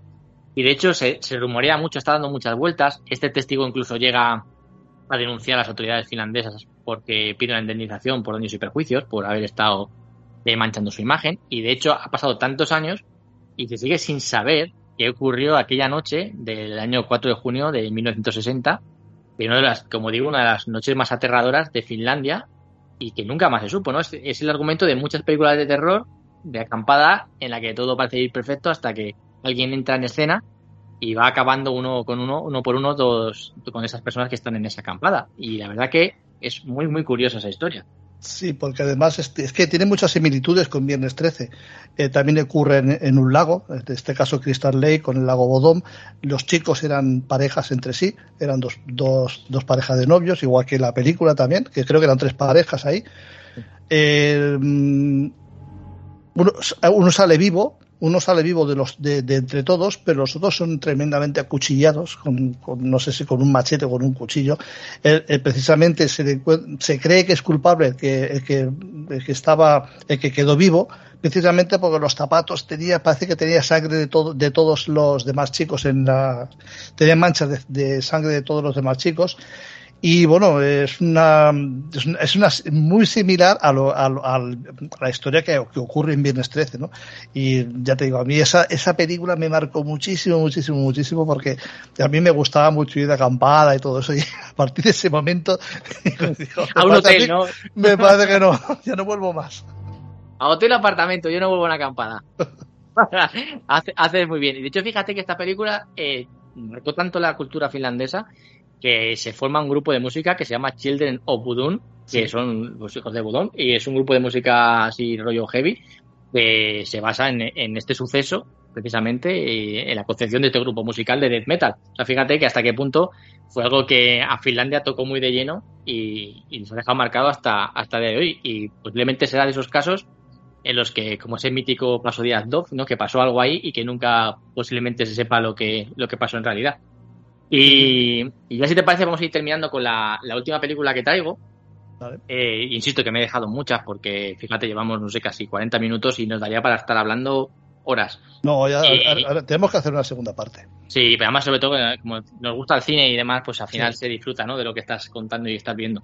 Y ahora vamos a hablar de otra película que también a mí son un poco rollo gore y demás, que es La Colinas Tienen Ojos, que es del año 2006, que también es una una película porque da cierto, su cierto repelús y es el argumento de la película que también se ha usado en muchas de estas películas como el giro equivocado, en que también se llama, algo así. hay una muy parecida también que por el argumento es una, una familia que va en una caravana, eh, sufre una avería en medio de una zona desierta y bueno, pues se supone que donde están están solos, pero no es así. Están rodeados de, de una especie de, bueno, de mutantes que están mutantes genéticamente alterados eh, que están sedientos de sangre ¿no? y que están en esas colinas observándoles y van a ir dándoles caza uno por uno. Y de hecho esta, esta historia, de hecho la, argumentación y se parecen muchas otras, películas que también se parecen mucho, ¿no? En personas que se quedan apartadas en una zona de la carretera, vienen una serie de personas, bueno, se, la verdad que está un poco manido ese tema, pero no deja de gustarnos, no sé por qué, tiene esas validades, ¿no? tiene, su, aquel. Sí, nos da el morbillo, al final acabamos viendo estas películas y decimos, bueno, este argumento lo hemos visto, pero seguimos enganchados ahí las dos horas. Y, esta película está basada en un hecho supuestamente, entre comillas, eh, histórico, en el siglo XVI en, Escocia. Y las leyendas dicen que es histórico, adornado con algo de leyenda. Bueno, eh, si ves la historia, dependiendo de, de qué fuentes, hay ciertas variaciones. Pero sí que parece que todo coincide en el que hay una. Todo comienza en el siglo XVI en Escocia. Eh, hay un personaje que se llama Alexander Bean, que bueno, nace en una familia eh, humilde de Edimburgo y decide eh, salir de su de su hábitat natural, de su, de su pueblo, y se, y se coge y se coge carretera y manta y se va. Aquí hay diferencias, hay gente que dice que se va con una, con la mujer, hay otras historias que dicen que se va con un amigo. Ahí empieza a diversificarse un poco las historias. El caso es que todo lleva a que acaba eh, llegando a un, pueblo, se acaba eh, refugiando de una especie de tormenta que hay en una cueva. Eh, en esta cueva parece que empiezan a hacerse una especie de, hogar. en este hogar, bueno, para ir sobreviviendo, acaban asaltando a los pobres transeúntes que van por esas carreteras. Les acaba robando las carteras, acaba robando las pertenencias. Hay un momento en el que ya no tienen víveres y necesitan comer e intentan, bueno, cazar. Cuando la caza ven que hay épocas en las que ya eh, los animales en invierno pues se esconden, no es tan fácil acabar con ellos, necesitan comer, ¿no? Necesitan alimentarse y acaban eh, eh, cogiendo a esas personas que saltaban para robar sus pertenencias, dan un salto más cuantitativo y lo que hacen es dárselos, prácticamente. Y incurren en el canibalismo y de hecho, aquí es cuando la historia empieza a ser más truculenta. Hablan de que esta familia eh, crece, empiezan a tener vástagos. Eh, parece ser que, claro, ya la comida no te vale la de una, un transeúnte, sino que, bueno, se van haciendo cada vez más, eh, bueno, más picarescos y empiezan a, matar a más gente. De hecho, empiezan a ver. Es lo que digo, esta historia, según la mires en, en diferentes fuentes, te hablan incluso que hay restos de, de cadáveres que son arrojados al mar, que son encontrados por, por las personas y las autoridades y ya empiezan a estar alerta. Eh, parece ser que se empieza a dar ya también la voz de alarma porque hay mucha gente que desaparece. Eh, empieza a haber redadas policiales de aquella época intentando ver qué pasaba. Y aquí es cuando hablan también de que hay una pareja en la que intentan asaltar y, matar y uno de ellos eh, consigue escapar. Aquí hablan uno que es un, disparo con una pistola, hay también eh, múltiples variantes. Y consigue dar la voz de alarma diciendo que hay una familia o una serie de personas que han intentado, bueno, que su mujer o a su pareja eh, la habían matado delante de, sus ojos. Y ya, bueno, pues hace una serie de batidas hasta que consiguen encontrar aparentemente a esta, familia, que decían que se habían juntado una prole muy amplia, también, insisto, el número varía, depende de dónde lo, lo leas, y que, bueno, son ajusticiados y son, son llevados y hasta a los, a los varones de la familia parece ser que son, se los llevan a Edimburgo, eh, son condenados a muerte, obviamente, por todos los asesinatos que habían eh, realizado, y, y, de hecho a los, a los varones son castrados.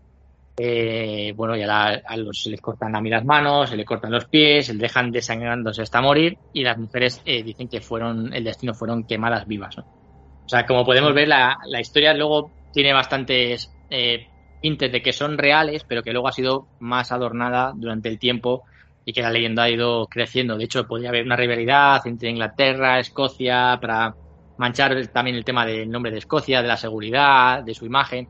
Ahí, en esa época también se usaba también el tema de las fake news, ¿no? También para intentar alterar la historia. Pero sí que es verdad que todos coinciden en el que algo hubo de... Además es que en esa zona donde, donde se afincaron había bastantes indicios de que hubo canibalismo. O sea, de hecho, eh, está confirmado históricamente que en esa zona hubo canibalismo y se dieron... Eh, eran las zonas también muy complicadas socialmente y que había muchos actos de violencia. Entonces, creo que sí que se dio el caldo de cultivo para que ese, esa historia tenga bastantes tintes de ser reales y que se haya usado luego como, bueno, como base para tantas películas como por ejemplo la de Las colinas tienen ojos. O sea que esto, la historia esta es la historia de Shawnee Bean. Eso es, exactamente. de hecho, si la buscas, vas a tener muchas. Eh, la BBC la, La recuerdo, la recuerdo. es que recuerdo precisamente todo eso que estaban en una cueva y tenían todos los viajeros que pasaban por ahí, los que tú dices, los mataban, se los comían y luego pues almacenaban todos sus objetos de valor y los tenían todos en la cueva. Y bueno, hasta que el rey un día dijo, bueno, pero aquí tanta gente desapareciendo y, armaron la batida, y los encontraron en la cueva y efectivamente terminaron. De hecho, mira, fíjate que varía porque hay una parte de la historia, cuando hablábamos de Dahmer igual, que hay ciertas víctimas que daban un poco igual. Aquí hay versiones de la historia en la que hablan que una de las víctimas eran de alta alcurnia, que iban a un ferry y que es justo ahí cuando parece ser que ya sí, que ya. pues, exactamente. Una, una, línea que ya no te vienen cruzar y es cuando ya hacen esas batidas con los perros que estaban encontrándoles, ¿no? Y antes parece ser que sí, que había mucha eh, desapariciones, pero no se le prestaba mucha atención porque, bueno, tampoco hacía mucho ruido, ¿no? De hecho, se parece mucho a lo que pasa, lo que está pasando, ¿no? Con, estos asesinos en serie que hemos estado citando, que hasta que no hubieran hecho una carrera eh, tan macabra, no se les puso fin y pueden haberlo puesto mucho antes, ¿no? Hasta que no ha, habido un punto de inflexión en el cual, pues no sé, un niño que a lo mejor el padre ha insistido en buscarlo, pero a lo mejor había otros padres que se les perdía un niño, pues bueno, ya tendremos otro, no pasa nada, porque aquellos tiempos eran así en muchos sitios. Y sin embargo, pues claro, a la que encontraban una, una víctima que sí que era reconocida, buscada y tal, en este caso de una, una, una víctima que pertenecía a la realeza que fue la que la última que pillaron, entonces sí que empezaron a buscar, pero que bueno, que estuvieron muchos, eh, bueno, según cuenta el mito, estuvieron muchos años así. Bueno, de hecho, había toda una familia, una familia, pero numerosísima viviendo en la cueva. Y que luego dijeron que habían encontrado, pues una, según entrado en la cueva habían visto pues los niños jugando con trozos de cadáveres, sí, sí, sí, ahí, bueno, pues unas, unas aberraciones eh, brutales. Pero la verdad que sí, que cuando tú analizas todo esta posteriori, parece ser que las historias reales, estas son las que se basan, creo que dan incluso más miedo que las películas porque sabes que hay una historia real detrás, ¿no? Sí, sí, pues se suele decir, la realidad es mucho peor que la ficción.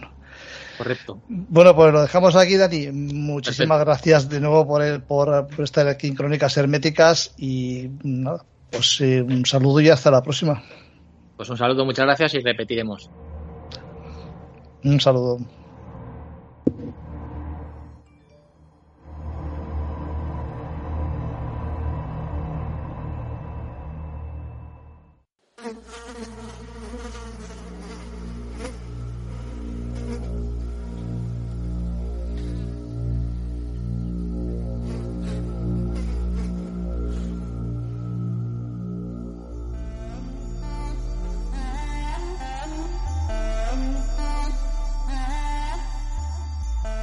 Pues hasta aquí hemos llegado en el programa de hoy. Esperamos como siempre que os haya gustado. Y si así ha sido, también como siempre, os pedimos que los compartierais por vuestras redes sociales o por vuestras amistades para que así cada día nos conozcan un poquito más. Y si a todo eso nos podéis ayudar con un me gusta en el muro de iVoox, pues ya sería genial. Y sobre todo con comentarios porque nos gusta conocer vuestra opinión sobre las cosas que hablamos, tener ese feedback con vosotros y de alguna manera intercambiar posturas sobre los temas que hemos tratado. Podéis escucharnos no solamente en iVoox, sino también en Spotify, en Apple Podcast y también, como no, en la emisora online Mundo Insólito Radio, donde constantemente se pueden escuchar esos programas que tanto nos gustan de la mano de Juan Carlos Baruque. Para cualquier cosa nos podéis eh, poner en contacto con nosotros en crónicasherméticas.gmail.com o si lo preferís en cualquier red social ponéis Crónicas Herméticas y ahí apareceremos. Pues nada más, desearos que paséis una feliz noche de Halloween, cuidadito con los monstruos y también con los dulces que engordan mucho y que tengáis propicios días. Hasta dentro de 15 lunas.